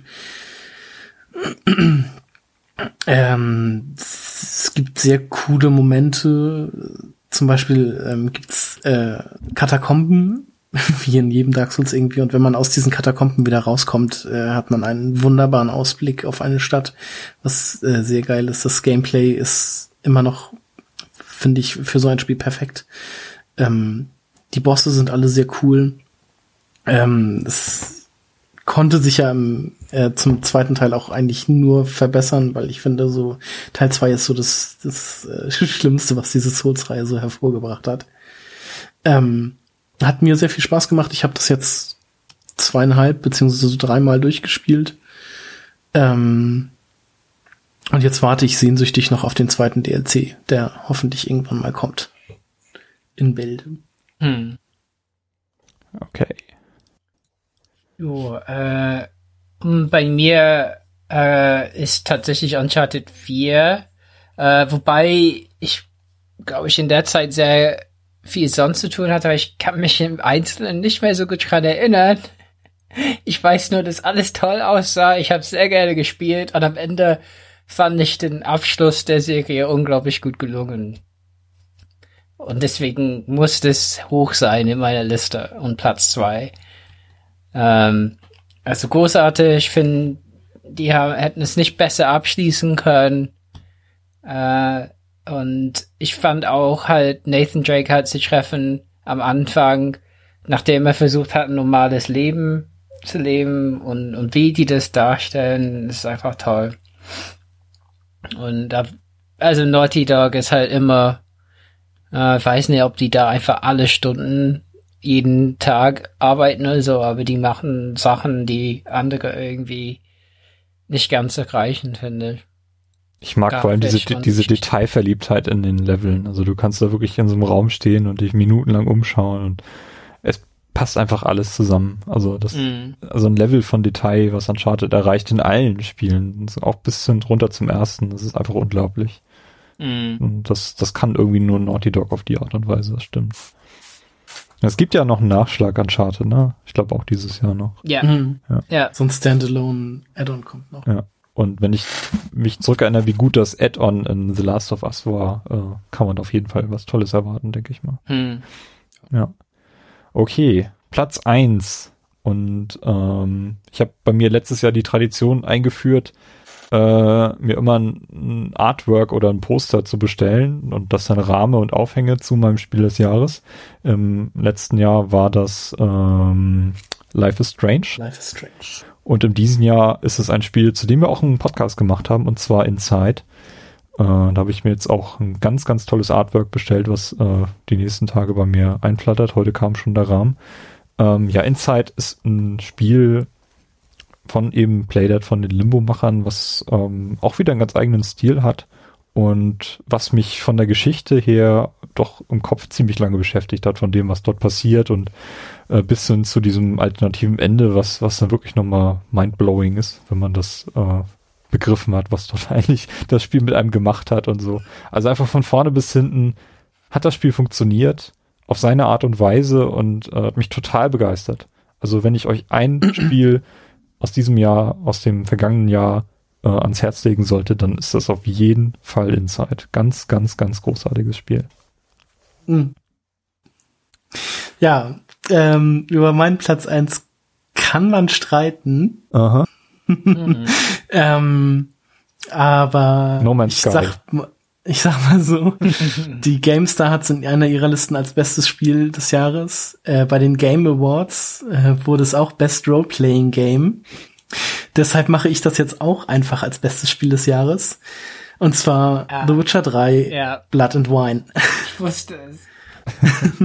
Weil es einfach, es bietet einfach, es ist einfach ein komplett neues Setting. Es bietet 30 bis 40 Stunden Spielzeit, was einfach schon als Spiel an sich gesehen werden kann. Ähm, es macht äh, vieles also neu, was es halt im Hauptspiel nicht gab. Es ist einfach, ja, man kann es einfach als eigenes, eigenständiges Spiel sehen, deshalb ist es bei mir Platz eins. Es hat halt eine wunderschöne Welt, so Toskana-mäßig. Ähm, die Quest ist auch sehr gut. Äh, die Hauptquest-Reihe ist sehr, sehr cool gemacht und ähm, ja, deshalb bei mir auf Platz eins. Kann man drüber streiten, aber Nee, ist vollkommen legitim. Also, würde ich so also weil es halt nur ein, weil es halt nur ein Add-on Nee, ist, aber es hat ist halt okay. einfach, Ist okay. hat halt einfach, äh, ja, äh, Ausmaße, die auch ein vollwertiges Spiel haben könnte. Okay, Robert, jetzt aber No Man's Ja. Sky, komm. Ja, ja, genau. No Man's Sky Landis. ähm, aber wie bei Inside finde ich, auf Platz eins kommt bei mir ein Spiel, was das macht, was, was das Medium halt besonders auszeichnet. Also Inside löst ja auch viele Gedanken aus und ich fühlte mich bei The Witness unglaublich intellektuell gefordert äh, und, und auch gefördert und ähm, es war das Spiel des Jahres, wo ich unglaublich so gesuchtet habe und nicht aufhören konnte und äh, nur über diese Puzzle nachgedacht habe ähm, und äh, wirklich das Gefühl hatte, äh, Design, Konzept, äh, alles passt äh, auf eine Weise, äh, äh, äh, äh, was man nur bei dem Spiel hat, was wo man sehr lange halt äh, entwickelt hat. Ne? So seit Braid ist es ja auch eine Weile, dass Jonathan Blow ein Spiel halt rausgebracht hat und äh, und die die Ebenen, die es in diesem Spiel gibt, die man nicht, also es gibt halt ein paar Ebenen äh, vom Puzzle, äh, auch so philosophische Ideen, die da versteckt sind. Ähm, ist alles sehr spannend. Also ich will, es gibt auch Puzzle, die frustrierend sind und es gibt auch Puzzle, wo ich weiß, ich gehörte dazu. Ich hab's anders wahrgenommen äh, und kam so nicht auf die Lösung. Es, es war eine Wahrnehmungsgeschichte ähm, und ich, ich kenne andere, die das ähnlich sehen. So, äh, äh, wobei sehen das falsche Wort ist, so spoilermäßig. Aber ähm, ja, äh, das ist einfach unglaub ein unglaublich tolles Erlebnis und äh, auch wenn es dann tatsächlich am Ende werden die Puzzle halt ein bisschen, die werden erschwert in einer Art und Weise und sagen kann, das müsste man nicht unbedingt haben.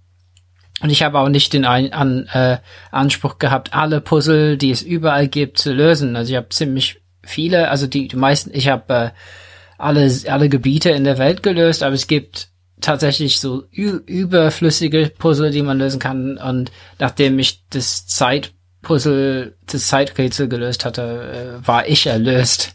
Aber äh, ja, finde, äh, finde, da hat Jonathan Blow wieder nach Braid halt äh, etwas beigetragenes Spiel, äh, äh, was wieder so ein bisschen so ein Meilenstein ist, wobei das natürlich weniger gefeiert wird wie Braid, äh, also als Braid, weil Braid ja, ja, äh, nochmal etwas, äh, ja, das war eine andere Zeit, ne? Hm. Ja, aber toll. Ich freue mich auch dass, dass, dass, darauf, dass ihr das spielt. Interessiert mich dann, wie ihr das findet. Ja, also habe ich mir auf jeden Fall fürs, für dieses Jahr vorgenommen und wahrscheinlich jetzt, wenn ich Last Guardian beendet habe. So, es ist etwas eingetreten, was ich nie für möglich gehalten hätte und was auch wirklich eigentlich als die Auszeichnung für das Spielejahr 2016 gilt. Denn wir haben jetzt jeder für uns fünf Titel des Jahres 2016 gekürt und es gibt null Überschneidung. Das heißt, wir haben mhm. 15 Titel in der Liste und es fehlen immer noch Blockbuster wie Doom, Gears of War 4, die dort einfach nicht auftauchen, weil sie ja. irgendwie nicht unterzukriegen waren. Es ist einfach unglaublich. So, mm. Das hätte ich nie für möglich gehalten. Wenn wir uns zurückerinnern, wie schwer wir uns teilweise getan haben, Carsten, in einigen Jahren, ähm, irgendwie vernünftige Top mm. 5 aufzustellen. Ich hatte, glaube ich, ein Jahr, da hatte ich nicht mal fünf Spiele in einem Jahr gespielt, die aus, also aus dem Jahr und habe mich echt super schwer getan. Und jetzt das. Das ist schon krass.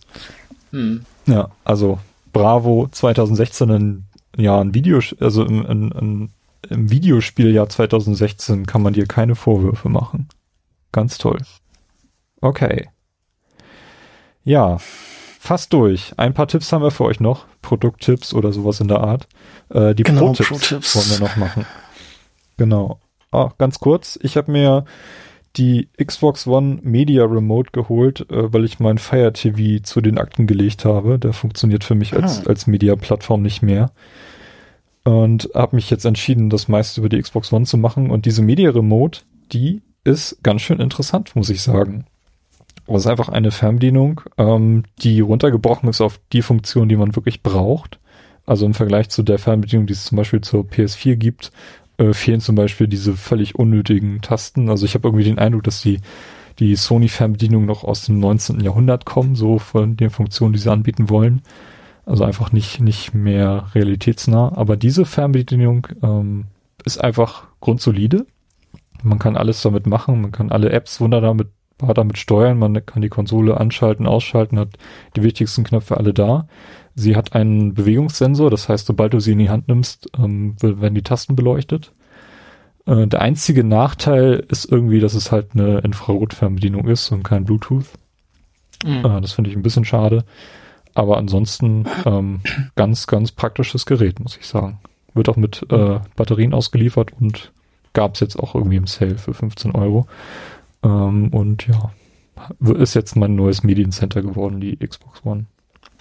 Okay, ja. Carsten. Ja, ich habe ein äh, Buch als Pro-Tip und zwar ist das äh, Ready Player One, was ich letztens ge gehörbucht habe. ähm, ein sehr, äh, wie ich fand, interessantes Buch mit sehr vielen äh, Referenzen, so wie, äh, jetzt ist mir das Wort auch empfallen. Äh, Retro?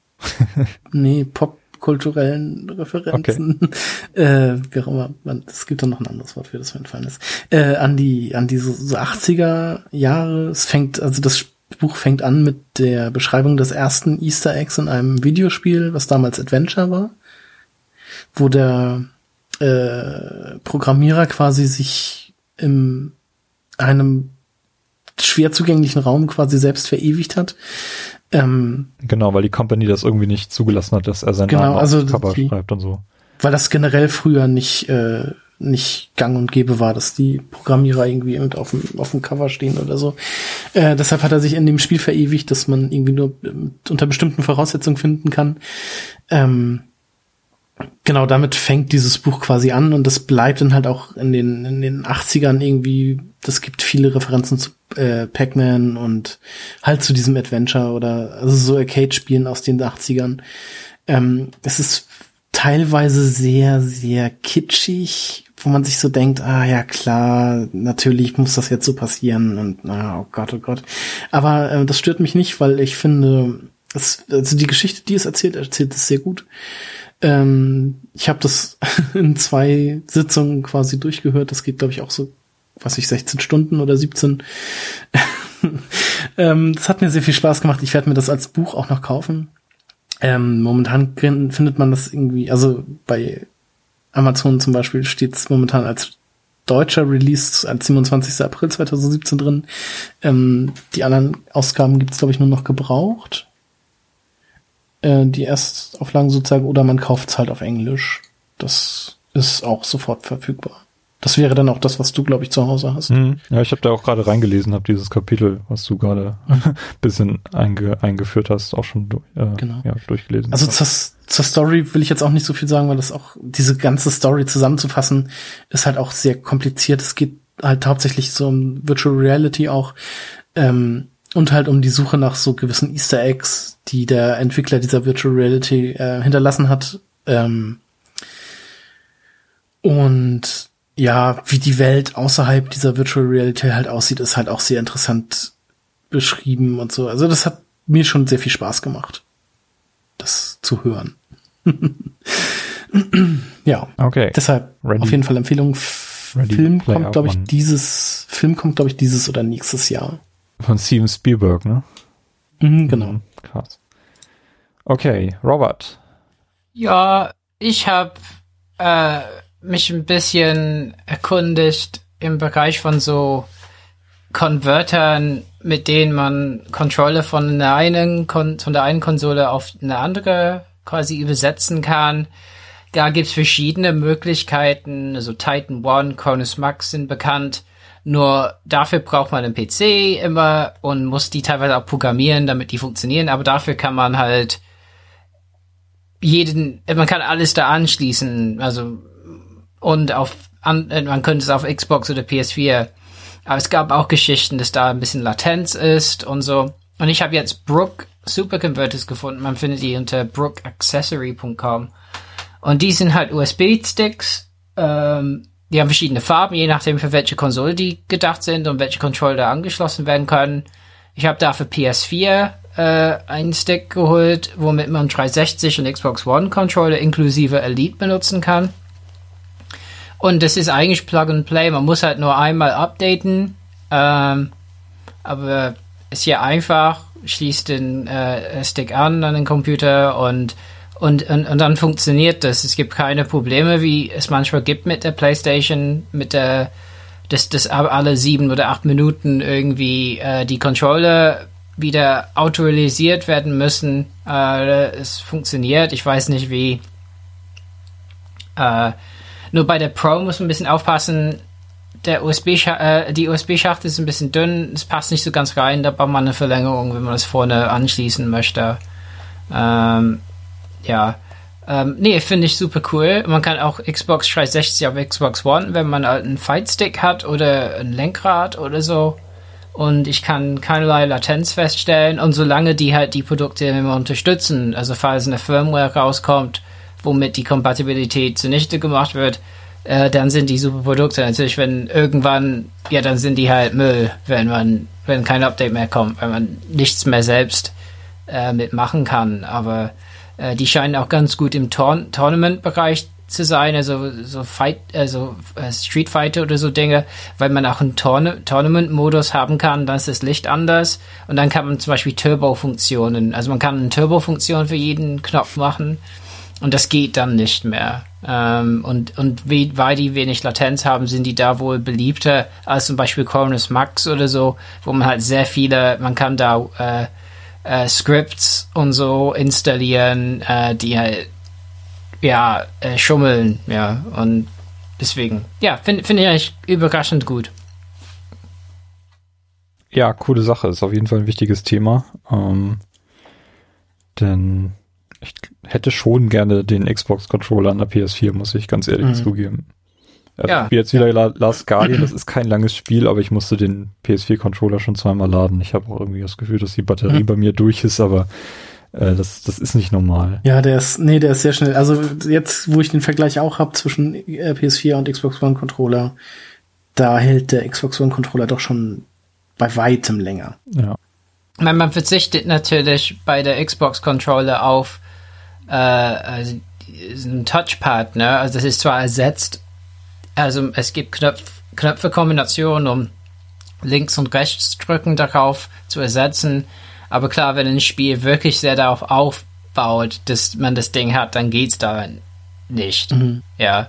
Aber bisher gibt's, es gibt eigentlich kein Spiel, wo man es wirklich braucht. Also, die Ersetzung funktioniert bisher bei allen Spielen. Ja. Ja, gut. Das, das, ich weiß nicht, ich habe, glaube ich, bisher kein Spiel gesehen, wo das Touchpad wirklich großartig Sinn gemacht hat. ja, ja, der ist wirklich sehr selten benutzt. Ja. Also wenn man swipen würde oder so, das, das wäre halt nicht zu ersetzen. Aber eigentlich ist es ein großer Knopf, also zwei Knöpfe zusammen in einem Knopf. Mhm. Und die Bewegungssteuerung, die hat der Controller natürlich auch nicht. Ne? Die war ja in Until Dawn immer so ein nices Feature. Obwohl, da wird es Genau. vielleicht sogar helfen, Mhm. weil du den einfach nicht triggern würdest. Ah, ja. Uh, ja. da gehen wir, ich, ich glaube, ich spiele es nochmal durch. Ja, ich weiß nicht, was dann passiert bei Until Dawn tatsächlich. Ja, äh, ja klar, das, das geht nicht. Und auch ein Lautsprecher ist nicht drin. Ich meine, okay, Sony hat jetzt zwei Third-Party-Controller rausgebracht. Ähm, aber Die der- sehen aber auch grausam aus. ja, der eine ist in Deutschland von Nacon, ist gar nicht erhältlich. Das ist aber als 89 Pfund gelistet in Großbritannien, was finde ich geht halbwegs. Aber der von Razer ist schon irgendwie 140. Und man muss halt bedenken, das sind alles äh, äh, nicht wireless Controller im Gegensatz zu Elite. Mhm. Da finde ich die schon einfach überteuert. Ja. Ja. Ich finde, der Razer-Controller hätte zum Beispiel auch die, das Stick und das Digipad irgendwie tauschen können. Hm. Naja. Hm. okay, ich würde sagen, äh, wir haben ganz schön viel auf der Uhr schon, was die Zeit Mhm. angeht. Aber war ja auch ein Ja. spannendes Jahr, muss man, muss man wirklich mal zugeben. Und ich glaube, Mhm. 2017 wird auch in der Hinsicht wahnsinnig cool werden.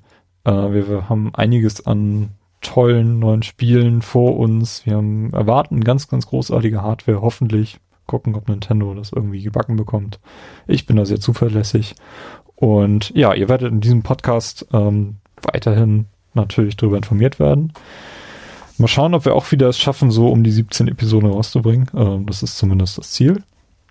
Äh, 2016 hat uns sehr viel Spaß gemacht in Sachen Podcasting, auch wenn man irgendwie gesehen hat, dass äh, unser Fokus dann doch mal eher so auf den Game Talks lag und dann im zweiten, in der zweiten Jahreshälfte dann doch eher auf den klassischen Themenepisoden.